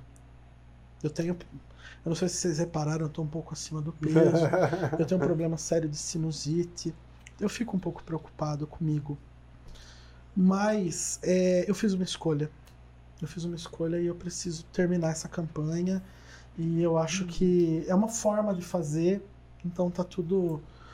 Eu acho É um, é um grande desafio? É um grande desafio. É, um- é uma forma de. Eu estou investindo muito em vídeo, eu estou investindo muito no Instagram, mas tô- investi- o investimento que eu estou fazendo é em qualidade, não é em impulsionamento. Uhum. Porque eu não sei como. Se você perguntar para mim como impulsionar a minha campanha, eu não tenho a mínima ideia. não tenho, porque eu não sei o que a legislação permite também. Eu vejo alguns candidatos, pré-candidatos, via pré-candidatos e atuais candidatos, fazendo esse tipo de impulsionamento. São, é, é correto? Eu não sei. Eu prefiro fazer o orgânico. O meu orgânico é maravilhoso. Modéstia à parte. É maravilhoso. Eu não, eu não faço um, um impulsionamento é, é, monetário e eu vejo assim, os compartilhamentos, as coisas, e principalmente a quantidade de gente que vem me procurar declarando voto para mim. O grande ponto na campanha é trabalhar a ansiedade. É, você que é, quer ser candidato, pense bem, viu? Porque é uma ansiedade danada. danada. Porque você fica nessa, eu só posso fazer campanha por 45 dias. Aí eu posso, o que, que eu posso falar? Eu posso brincar, eu posso falar determinadas coisas, tem outras que eu não posso, tem coisas que eu devo fazer, tem coisas que eu não posso. E a, e a legislação eleitoral brasileira é muito complicada, porque ela tem várias brechas, né? Ela não é uma legislação toda consolidada. brasileira. Pronto, Falou advogado. sabe mais do que eu. Então é isso, basicamente. É uma tentativa. E eu acho que é uma. Se, se tem um. Se em algum momento da história eu deveria ter escolhido ser candidato, esse foi o momento. Porque tudo vai ser diferente. Sim. Tudo vai ser Eu diferente. acredito Eu, eu também também. acredito. Eu acho que metade da população não vai votar enquanto não tiver uma vacina. Muita gente idosa não vai votar. E gente, pessoas mais idosas na cidade de Jundiaí são Cara, não- pessoas eu não mais pensei nisso. A tradicionais. multa é 3 reais, né, cara? Eu não pensei nisso. Não, o cara não vai sair de casa. Não vai sair de casa. Eu tenho uma pá de amigos que me pedem material que eu levo na casa, deixo na portaria. Que não tá te recebendo, só que recebendo. não me recebem, mas recebem o material. É, e eu tenho uma pá de gente que eu conheço que já falou: não saio de casa enquanto eu não tiver vacina. Que era o que nós deveríamos fazer e não fazemos. É, que era pelo menos o que eu falo por mim, que eu deveria fazer e não faço. Concordo Por com conta você. de todos os. Por conta de todos os. Mas eu falo por mim por conta de todos os. os as comorbidades que eu tenho. Mas enfim, é, é um momento para fazer algo novo. Eu acho que as, com, os vídeos que eu tento gravar, o enfoque que eu tento dar para a política como um todo é novo. Porque a verdade é uma só. Eu não sou, eu volto a dizer, eu não sou um caso de superação. Eu não, eu não, sou, eu não sofri preconceito, nem bullying na, na escola, porque por ser gordo eu sofri, cara. Porque eu fazia bullying com os outros. Eu sempre fui o. Terrorista. Então, assim, eu, eu sentava com a turma da, da, a turma da maconha no fundo. Nunca fumei maconha com o pessoal do fundo, mas. Não vamos Tava citar lá. nomes. Tava lá, tava lá com a turma da maconha. Melhores pessoas para conversar, com a mente mais aberta, com o maior. Con... Nossa, cada conversa maravilhosa. Papo profundo. Uma coisa maravilhosa. Eu gosto da diversidade de gente.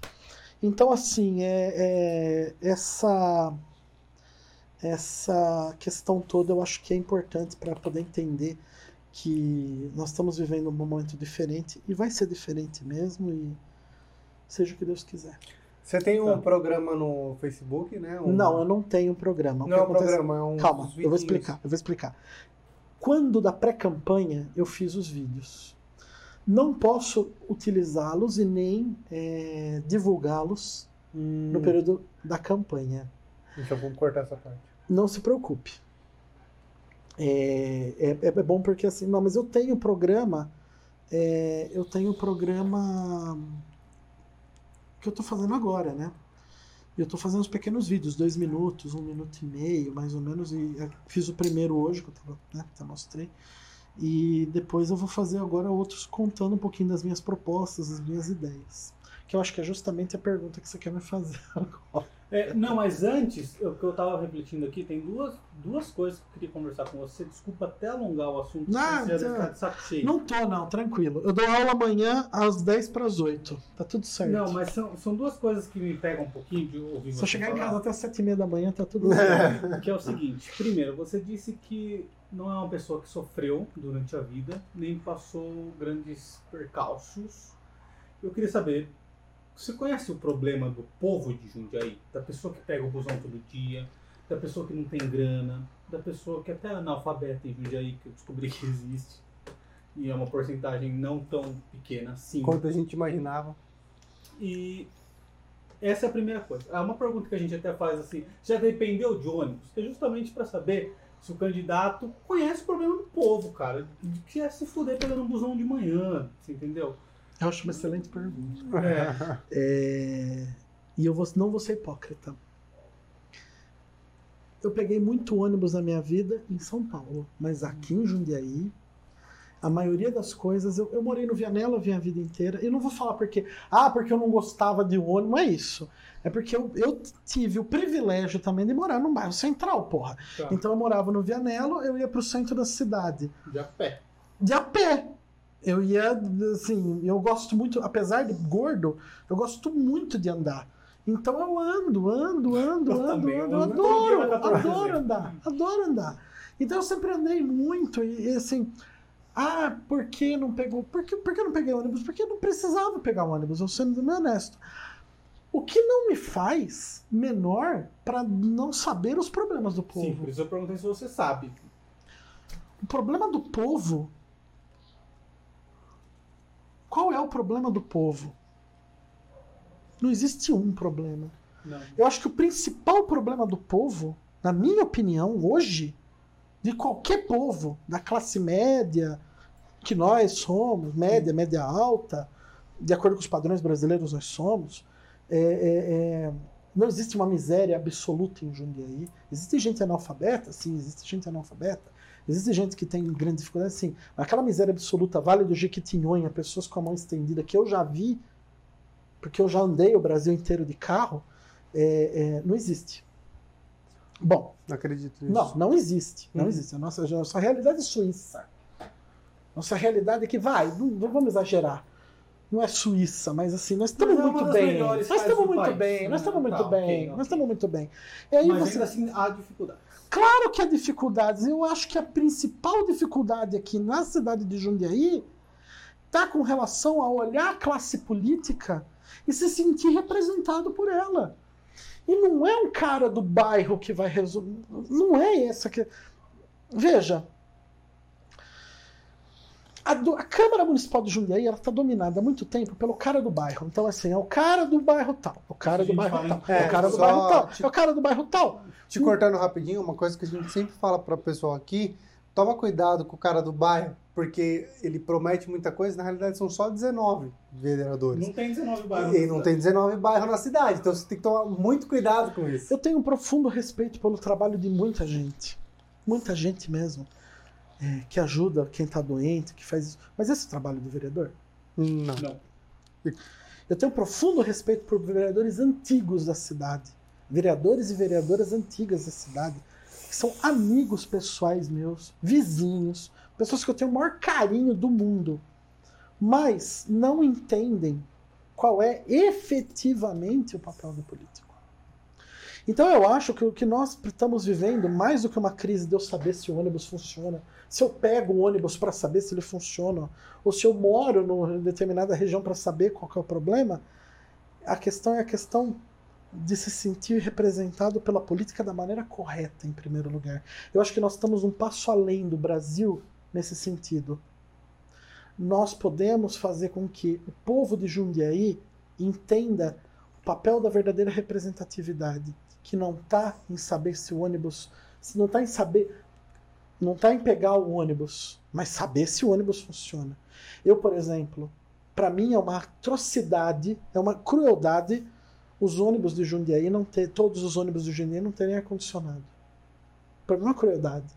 Você fica só que daí você vai falar para mim assim, é, é, ah, mas você já pegou ônibus, mas tem ar, ônibus com ar condicionado em Jundiaí? Sim.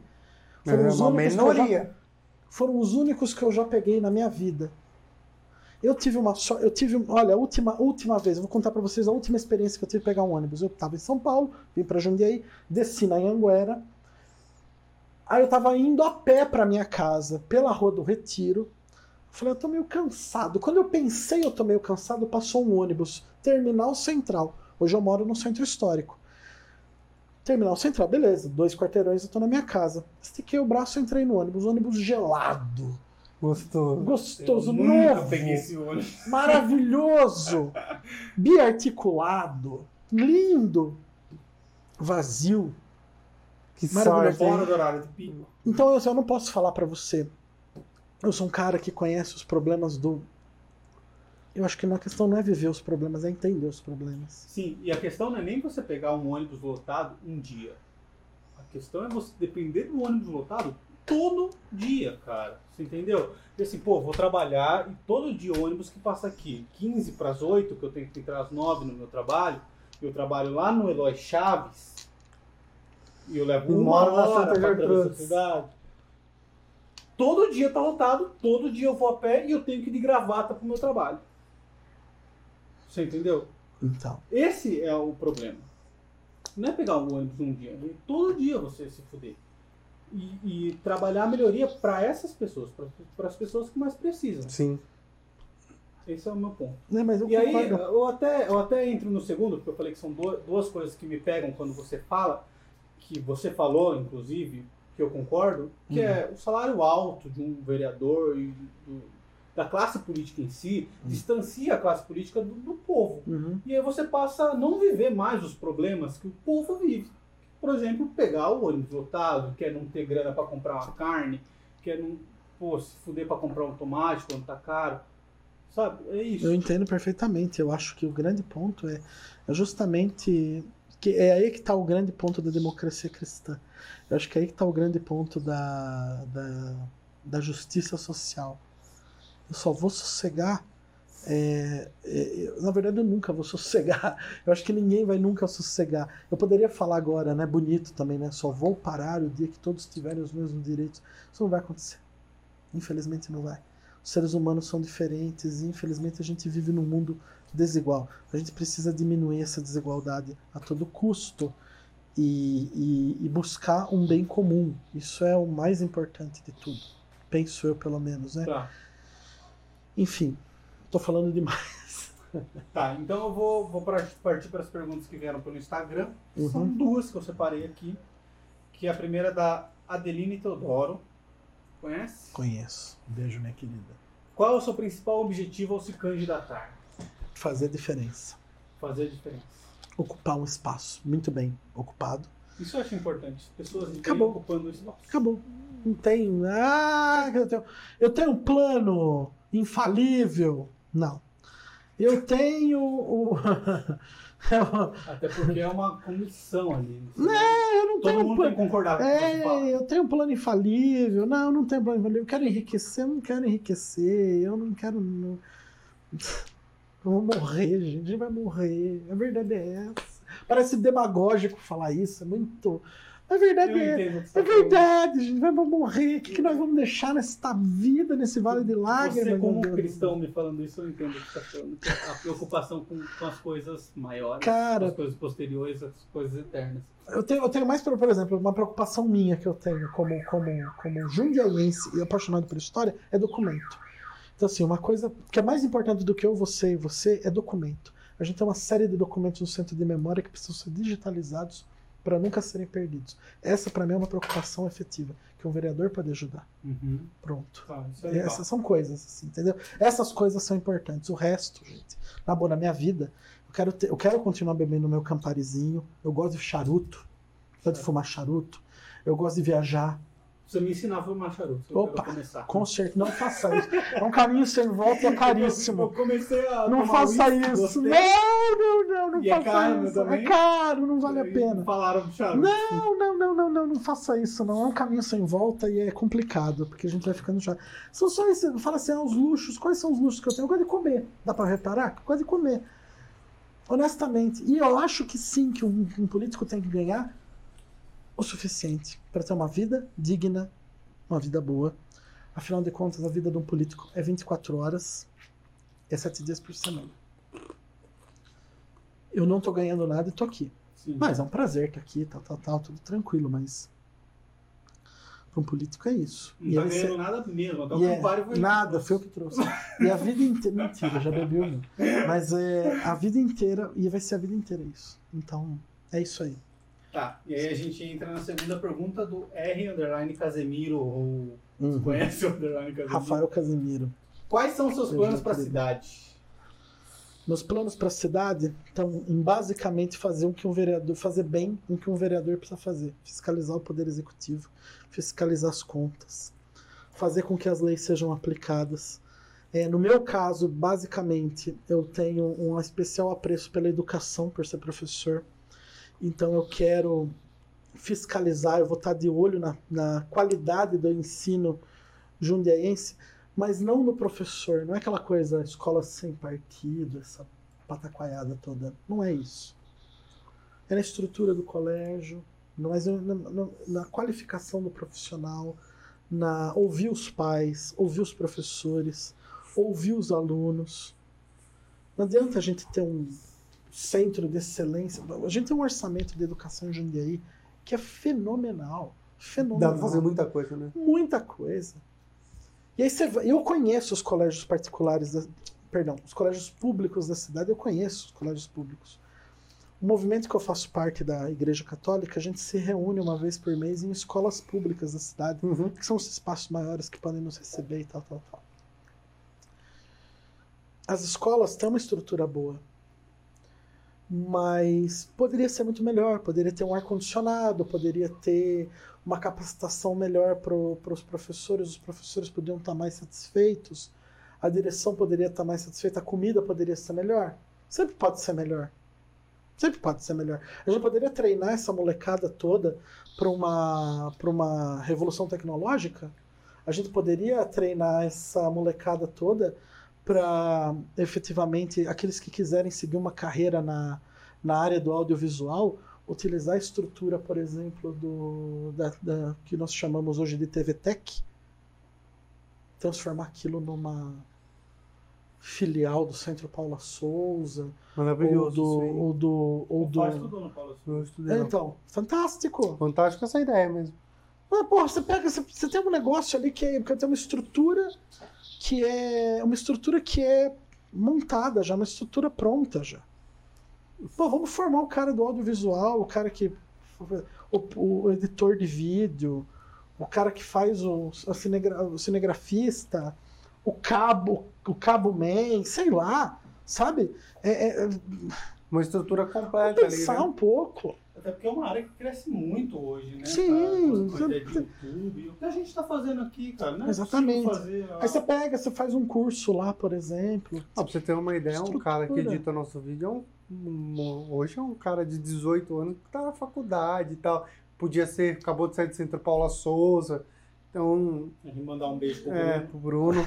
Edita direitinho. É. Edita É o nosso direitinho. diretor. Eu sou legal, É velho. nosso diretor. é Eu sou bacana. Mas é isso que é muito legal, cara. E assim, ele veio de uma, de uma sequência de aprendizado meio que sozinho via YouTube. Ele veio aqui e deu todas as diretrizes, ensino, ensinando a gente como fazer, como produzir, o que, que ele precisava comprar. E o cara tem 18 anos.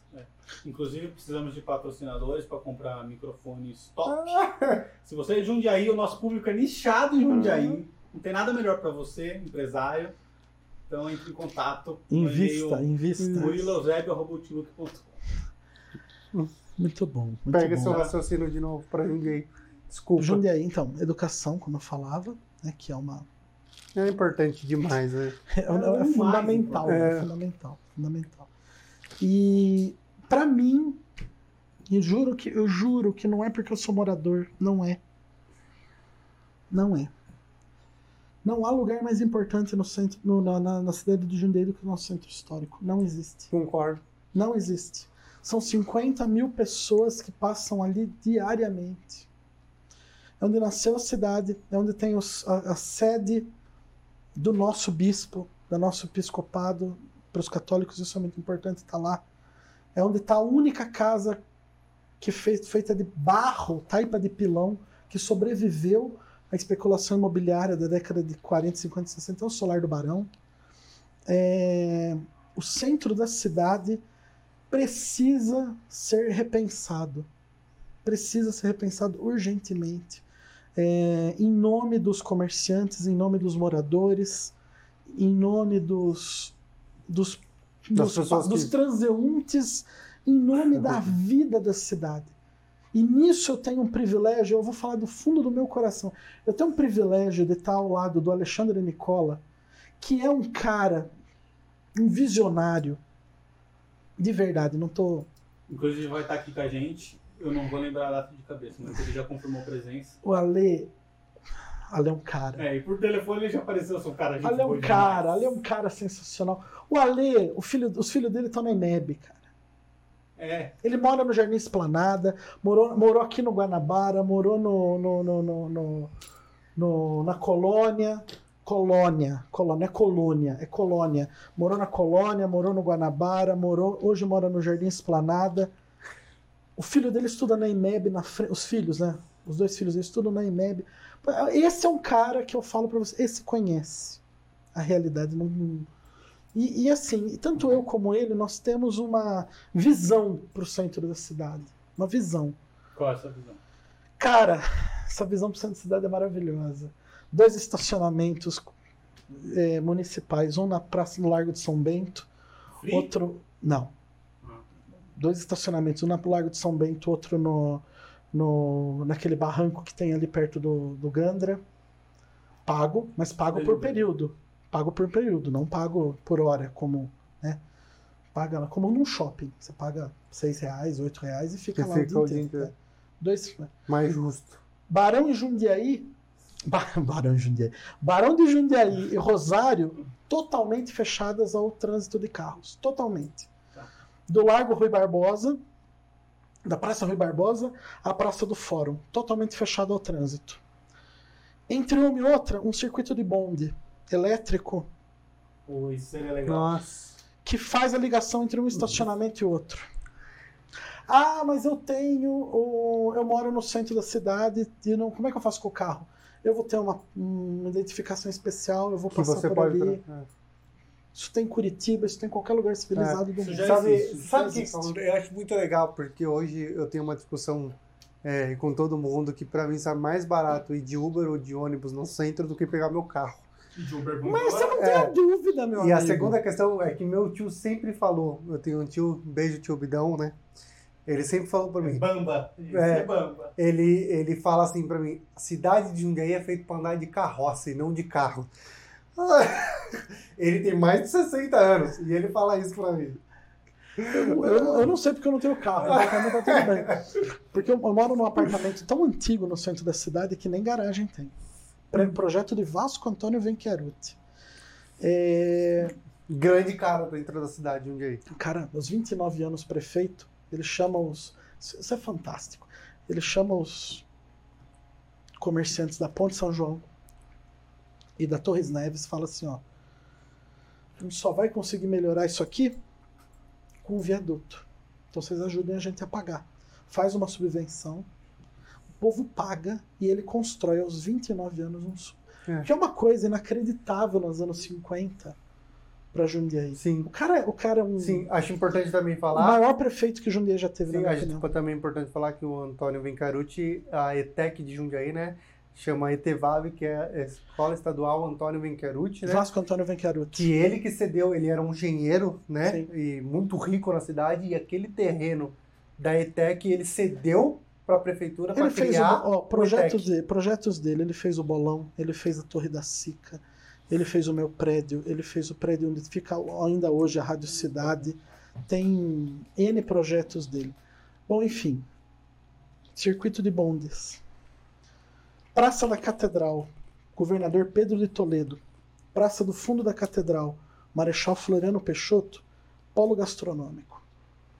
Então todos aqueles prédios históricos vão receber receberiam uma subvenção para um, um auxílio do governo para do municipal para que ali fosse criado ainda mais nesse período de pandemia as praças cobertas com aqueles é, como um beer garden com, com, com mesas do lado de fora com sensacional. Então, pra- pra pessoa- Aí você fala pra mim assim, é, aí assim, você fala, a gente comenta essas coisas, eu, tava, eu fui andar com ele desse no centro, então a gente comentando essas coisas. E as pessoas, e às vezes as pessoas ficam assim, ah, é loucura, é loucura, é loucura. Cara, é necessário ter um pouco de loucura para fazer essas coisas, para tirar do, da zona de conforto. E as grandes mudanças só vão acontecer. E assim, o potencial de Jundiaí, grande potencial de Jundiaí, tá no turismo. no turismo. No turismo. Local. Porque veja só, Interessante isso. Veja só que interessante, mas é mesmo, porque olha só, você pega, depois dessa pandemia, o cara pegava e ia com a família dele para o Nordeste, o cara de São Paulo, classe média alta de São Paulo, pegava a família dele ia para o Nordeste, ia para qualquer outro lugar de, de- de avião. Muita gente, né? As pessoas vão parar de andar de avião e vão começar a bus- a buscar turismo mais próximo, locais mais próximos. Jundiaí tem um potencial que é impressionante. Você tem o Traviú. O Traviú é uma pérola. O Traviú é, um, é, uma, é uma joia o que tem no Traviú.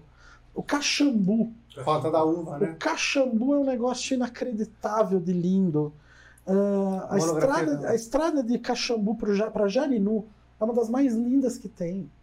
E Sim. vai, por aí vai, aqui Terra Nova. é, é, e, e- e por que não o próprio centro de Jundiaí?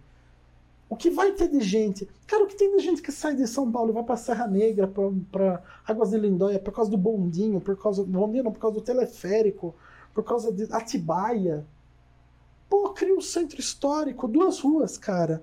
Sai da Praça Rui Barbosa, pega o bondinho, passa ali, um VLT, sei lá o que, que seria melhor, precisa ser. E como, mas como aplicar isso? Fazendo o que daí o que, que o vereador pode fazer? Eu não posso fazer isso aqui. Isso quem faz é o prefeito. Eu não posso fazer isso aqui. O que, que eu posso fazer? Criar um fórum de discussão permanente. Eu posso chamar um geógrafo, eu posso chamar um representante da associação comercial, eu posso chamar um morador, eu posso chamar o poder executivo e nós vamos juntos viabilizar Discutir ideia projeto. aqui. discutir um projeto. A ideia minha, perdão, a ideia do PDT do Alexandre Nicola é a desse centro histórico renovado. Como renovar? Nós temos uma opinião, fazendo bondinho, fazendo isso, aquilo, aquilo outro, tá, tá, tá, tá, tá. Dá para fazer? Dá para fazer. Dá para fazer. Como viabilizar? Várias maneiras tem para viabilizar, mas é necessário fazer alguma coisa.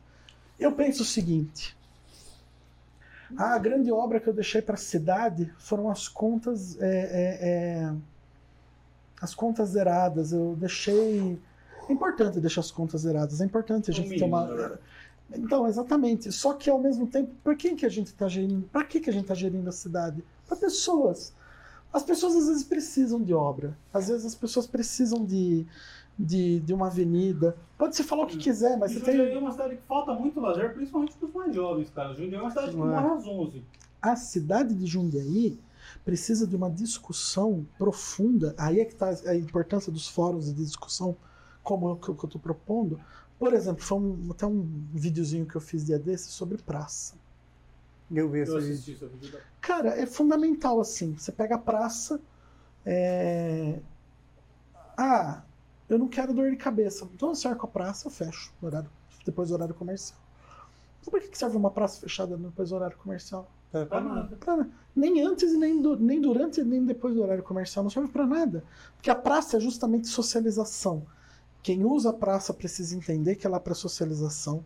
Quem mora no entorno da praça precisa entender que ela é para socialização. Eu tenho um exemplo maravilhoso de uma pracinha que o pessoal da Torre de São José cuida. Os moradores. Eles têm lá a amarelinha pintada em inglês para as crianças aprenderem inglês. Uma de casinha de boneca. Então, Torre de São José atrás de onde era o Rei do Sul aqui. Ah, tá. Ah, tá, sei.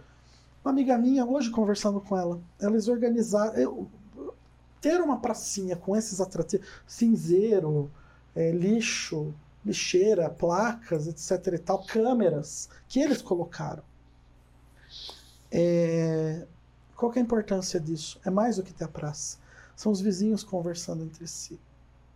Você conversa com Cara, seus vizinhos? disso. Você conversa com seus Cara, vizinhos? isso é uma coisa que eu discuto com a minha, com a minha esposa. Eu moro num apartamento e eu não conheço nem meu vizinho da frente. Pois é. A sei minha vizinha, pois então.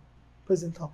Eu conheço minhas vizinhas porque, né, cada uma tem, bom, enfim, né, ali no prédio, no prédio da cidade, só tem gente As muito pessoas idosa. são muito reservadas. precisa. Pois então, mas não é porque, não é que as pessoas são reservadas, é que assim, não existe um não existe uma, também não existe um espaço de interesse coletivo. Não, aqui não. Nenhum lugar. É. Porque o que, que aconteceu? Jundiaí priorizou. É, é tudo uma questão de pensar além. É tudo uma questão de pensar além. Jundiaí priorizou a especulação imobiliária. Não dá para negar isso. Sim. Não dá para negar isso. E não tem problema. Não tem problema. Mas vamos fazer com uma contrapartida uma praça, vamos fazer em contrapartida um evento, vamos fazer em contrapartida. Não houve a contrapartida necessária. Imagina, um espaço como esse que a gente está aqui, 7, 10 torres mais ou menos, deveria ter um espaço muito maior de São circulação 16 de ca- torres. 16! É. Meu Deus do céu!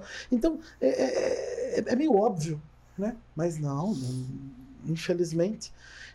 Então, porque você fala, ah, eu sou contra a especulação imobiliária. Não, eu não sou contra a especulação imobiliária, eu sou contra a burrice. Eu sou contra a ignorância, eu sou contra você fazer as coisas da maneira imediatista. Precisamos fazer as coisas a médio e longo prazo. Uma mudança no centro da cidade vai ser traumática. Vai. Vai. Vai ser traumática. Vai ser difícil? Vai ser muito difícil. Mas ali são 40, 50 mil pessoas. Se a gente de- de- degringolar aquele espaço, se a gente esquecer aquele espaço como ele está esquecido, vai A ser gente muito tá apagando pior. a história também de Jundiaí. né? Apaga a história, você tira o comércio, a grande representação do comércio de rua. Imagina. Você acha que a Sala Glória Rocha é um exemplo pra você de esquecimento da cidade, de eles fecharem, de não falarem nada? Aquela sala tá fechada hoje. Sem dúvida. Para mim, Sala Glória Rocha deveria abrir, reabrir, como sede da Orquestra Sinfônica da cidade, casa oficial da Orquestra Sinfônica, porque a acústica do Politeama não é boa para apresentações de Não, música É clássica. muito grande o É Curitiba. muito, muito grande, grande. então o O Politeama do Curitiba é gigante, O Politeama, ele tem que ser o que é o nome dele, para vários temas. Politeama, né? Vários temas. Então ali eu tenho que ter o stand-up, não sei de quem, eu tenho que ter a peça mon- monumental, sucesso, é, sessão solene da Câmara, eu tenho que ter... Eventos grandes. Grandes. ter grandes. Grande lá. Eventos teatrais mais baratos também, porque as pessoas não têm acesso, É. cara. O teatro, eu acho o teatro muito mais legal que o cinema. Por quê? Eu sou apaixonado pelo teatro. Porque se você assistir 10 vezes a mesma peça, você não está assistindo a mesma peça. Se você mudar dessa cadeira que você está vendo um negócio aqui, você sentar lá, você está vendo outra peça aqui. Sim. Entendeu? Existem erros que você só percebe quando você assiste mais de uma vez. Existem erros que deixam a peça mais legal. E, e eu acho isso mágico. E é um dos poucos teatros assistiu- que suporta 1.300 pessoas, né? É Exatamente. muito grande o Teatro Politeama. E eu vejo, por exemplo, uma coisa que me incomoda profundamente. Não é que me incomoda, mas é que assim, a falta de diálogo, gente, a falta de diálogo. Olha, ah, eu vou levar a cultura para a periferia. Não, eu tenho que levar a periferia para o centro da cidade. Isso eu acho muito. Isso Ah, é eu vou levar a orquestra para tocar no, no jardim, que seja no Santa Gertrudes, que seja no Eloy, que seja lá no Tarumã. Não. Eu vou incentivar o cara do Tarumã A vir a ocupar o espaço dele no Politeama, a ocupar o espaço dele no centro da cidade. conhecer o A que é de conhecer o solar do Barão, a entrar naquele solar maravilhoso, no jardim, que é a coisa mais linda do mundo, lugar mais bonito e democrático da cidade de Jundiaí, é o jardim do solar do Barão. Lindo, maravilhoso, ninguém te incomoda, você fica ali sentado, tem Wi-Fi, é temperatura- do é atrás do solar do Barão, é o quintal do Barão de Jundiaí, era ali, o jardim. O jardim é lindo, bem cuidado, um beijo. Paulo Vicentini, melhor diretor que já existiu, meu amigo, pessoal querido, que é dessa administração e é meu amigo e tá tudo bem, porque é assim que tem que ser a vida. É, é, o cara, sabe, isso é importante. Ah, eu vou levar. Não, não, pro Varjão. Não. Você tem que pegar o cara do Varjão e fazer ele entender que ele é parte da cidade. E Que ele não, não tem que ficar relegado ao Varjão. Ele tem que ver o que é bonito. Ele tem que ver o Politeama, ele tem que viver o Politeama, ele tem que viver o Solar do Barão, o Centro das Artes, não, Sala, Sala, Gló- Sala, Ah, Sala Rocha. Rocha. É, faz parte da história da cidade, é óbvio que ela tem que O ser Politeama é assim. centenário, né? Politeama é um É. uma- uma marco da. Eu tenho uma outra ideia que é a seguinte: a ideia do corredor cultural. Barão de Jundiaí. Nós temos ali. Ah, o pessoal fica pensando muito. E na época de um, de um prefeito aí que foi por muitos anos de oposição e depois ele ocupou por quatro anos aqui o governo, agora ele está querendo voltar. Ele tentou fazer alguns eventos ali no, ah, no, no- no- no- espalhados pela cidade. É de, é de uma. É de uma falta de, de, de noção das coisas. Você tem um, um corredor natural, cultural da cidade, é a Rua Barão de Jundiaí. Você começa com aquele boulevard totalmente utilizado de uma maneira totalmente desapropriada ali, inapropriada, que é o Monte Castelo. Poderia ter sido feito tantas outras coisas lá. E hoje está lindo, lindo, lindo e abandonado, ninguém vai. Tem a Pinacoteca, o prédio da Câmara Municipal, o projeto Guri Politeama, Museu da Energia. Pega o Museu da Energia, projeto que eu tenho uma ideia. Pega esse Museu da Energia, entra em conversa lá com o pessoal da CPFL, transforma isso aqui no Museu da Água, o Memorial da Água da cidade. Nós temos tanto orgulho da água do DAI aqui, do trabalho todo que o DAI fez. Passa pro DAI, isso aqui o DAI tem dinheiro. Casa Rosa, desapropria a Casa Rosa, bota alguma coisa lá, um conservatório, um qualquer coisa do tipo. Eu não acho que tem. Detalhe, eu não sou um purista que acha que tem um valor fundamental. A casa é bonita, precisa ser preservada, sim, mas ela não tem um valor histórico. Mas está lá, é importante. Ela representa uma fase importante da história da cidade. Papel histórico fundamental importante não tem, mas pode ser preservada. Por que não? Tudo pode ser preservado. Continua na, na, na Barão de Jundiaí. Catedral Nossa Senhora do Desterro. Aquilo é uma obra de arte per si. Não Sim. tem o que falar. Solar do Barão, mesma coisa. É, vai mais pra frente, Centro das Artes. Atrás da catedral, voltando, atrás da catedral tem uma concha acústica. Show. Dá pra fazer show ali. Centro das Artes, dá pra fazer coisa no Centro das Artes. Praça do Fórum, a praça mais bonita da cidade e a mais inutilizada. Mosteiro de São Bento, tem um retábulo do século XVIII, maravilhoso dentro do Mosteiro de São Bento. Obra de arte do Barroco. Não precisa ir pra Minas, você não precisa ir pra Itu, tem em Jundiaí. Vai ali, veja aquilo. Acabou. Esse é o corredor. Da Barão de Jundiaí até o comecinho com a Leonardo Cavalcante. Faz o corredor cultural. Como que você faz isso? Com muita conversa, com muito diálogo, com muita discussão, com muito debate, mas com vontade de fazer. Eu acho isso muito legal, cara, é tornar público o espaço público. Porque a gente não tem acesso. Né? A gente Cara- não sabe que existe. Pra mim é assim. Manter o cara do Varjão no Varjão é um crime. É. Manter o cara da Santa no Santa é um crime. Manter o cara do São Camilo no São Camilo é um crime. Por quê? Porque são lugares ruins? Não. É porque eles precisam entender que a cidade é deles. Sim. É muito Inclusão. maior. É. É, não, é muito maior do que isso. Por, por isso que senão a gente vai vira no conceito periferia, né? Que é você jogar pra margem a- o Não, e também a sua pessoal. vida não vai, senti- E- vai tendo sentido. Você, Sim. você fica no lugar onde você dorme, acabou, não tem problema. Qual que é o seu lazer? Eu vou no bar, eu vou na igreja, né? Praça você não pode A usar. praça você não pode dizer que tá fechada. É. Esses bairros novos, Santa Gertrude, o Marambaia, o, o Varjão ali, região toda, do Vetor Oeste, não tem praça. Praça, praça, praça mesmo. Fizeram uma lindíssima praça no Tulipas, que fecha. A do Eloy, fecha. E aí? Não serve pra nada. E onde o pessoal do Eloy vai se divertir, que é um exemplo que eu acho maravilhoso. O desespero por algo, por algo bonito, e aí a beleza, a função da beleza é, é- é fundamental, é imprescindível a gente ter uma cidade bonita. Nós temos uma cidade econômica, mas nós não temos uma cidade bonita. Nós temos uma cidade que cumpre todas as leis orçamentárias e todos os cálculos e tudo. Não tem uma floreira bonita. O centro não é limpo. É- é- é- não dá gosto de andar na 9 de julho, porque colocam aquele aquele guarda-reio que nem se pinta aquela, aquela coisa lá, sabe? E cadê a função da beleza como, como, como algo importante para nossa vida, que eleva o nosso espírito, né?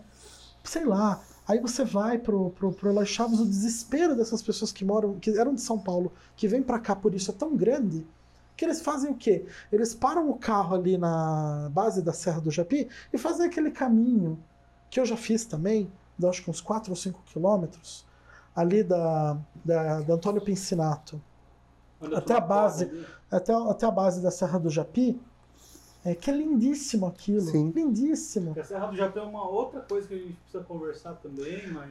Serra do Japi precisa ser vista. Ela não pode ser intocável, né? Mas ela precisa ser vista de uma maneira coerente. aqui, Tem. Maravilhosa. Tudo dá para ser aproveitado, tudo dá para ser feito de uma maneira responsável e de uma maneira é, é, é, como é que é a palavra quando é alguma coisa sustentável. Tá, eu posso resumir então que o PDT, nessa eleição, tem como visão de cidade uma cidade coletiva, uma cidade para o público. Uma cidade que quer inovar, uma cidade que quer que tem uma visão. O PDT é um partido hoje na cidade que me dá um orgulho tremendo de participar, porque nós temos o melhor candidato, que é o cara mais preparado, simples, honesto, aberto a qualquer qualquer problema. Quando ele não sabe, ele fala que ele desculpa. Quando ele, quando ele fala que quando ele não sabe, ele fala que ele não sabe. Ele não tem problemas nisso. Ele quer colocar a gente profissional. Ele é um jóia. Então assim, nós temos, eu tô sus, sou suspeitíssimo para falar Mas dele. vamos conhecer. Mas ele é um cara que assim, e o que falta é a vontade. prefeito. Candidato Ele é a prefeito. Candidato a É, prefeito. candidato Candidato a prefeito. Não, deputado, ele não é, É. nem deputado, nem prefeito, nem deputado a prefeito. Ele é, É. candidato a prefeito. Candidato. O Ale, ele é. O, o- qual que é a nossa ideia? É um partido novo, não Não o novo. o novo. Mas é um, é um novo PDT, é uma nova oposição construtiva, conciliadora, aberta ao diálogo, não raivosa para a cidade de Jundiaí. Muito legal. Muito legal. É mesmo. isso. Então, para encerrar, uma última pergunta. Muito bem. O que é a vida? Essa é a que eu lembrei da Bujana, me deu saudade. A vida. Não, mas tem que, tem que ter pausa dramática. Murilo. O que é a vida? Aí sim, aí você arrepia. Deixa eu tentar. Né? Vai lá. Samuel, o que é a vida? Ah, A vida é uma é um vale de lágrimas. A vida é uma. Como é que é que o Abujan adorava a, adorava a resposta dele? Como é que é? É, é- é- a vida é uma. Como é que é mesmo? Assim, como é que é que ele falava, meu Deus do céu? Ai, eu adorava a resposta Você dele. lembra- Você sabe o que é o Bujana? não O sei. Antônio Abujan, provocações. Ele Provocações. terminava Marcelo todo o programa. É, mas um. Mas você faria muito melhor, Chega porque eu tava olhando você falar aqui, eu tava apaixonado Ele- pelo pelo Bujana. Porque ele pega assim, ele é gordão assim também, daí pegava bem a cara dele. Aí ele olhava assim, Eu sei que o Tato faz essa pergunta, né? aí ele parava e ele, tem, e ele fazia essa pergunta ele três vezes. Murilo, o que é A vida. A vida? Aí você responde, né? A vida, eu não sei o que lá, ah, é um amor, é lindo, é maravilhoso. Aí ele vem Tá, tá, me diga. Fabrício, Que que é? Murilo é ele, desculpa, Fabrício, me perdoe. Fabrício, o que é a vida? Aí você já fica assim. né? Eu já respondi essa porra. Aí ele fala assim: tudo bem, você responde mais uma vez. Mas me diga, Fabrício, Que legal o que é a vida? Aí você entra em parafuso, né? Aí você fica. Mas ele falava uma coisa, como é que é? Eu não vou lembrar agora, infelizmente, depois eu mando é pra isso. vocês, é fantástico. é Não, fantástico. legal. Qual, qual é a pergunta? Não, era isso. Ah! tá sacanagem. A vida? A vida é uma chance só. Você quer que eu responda?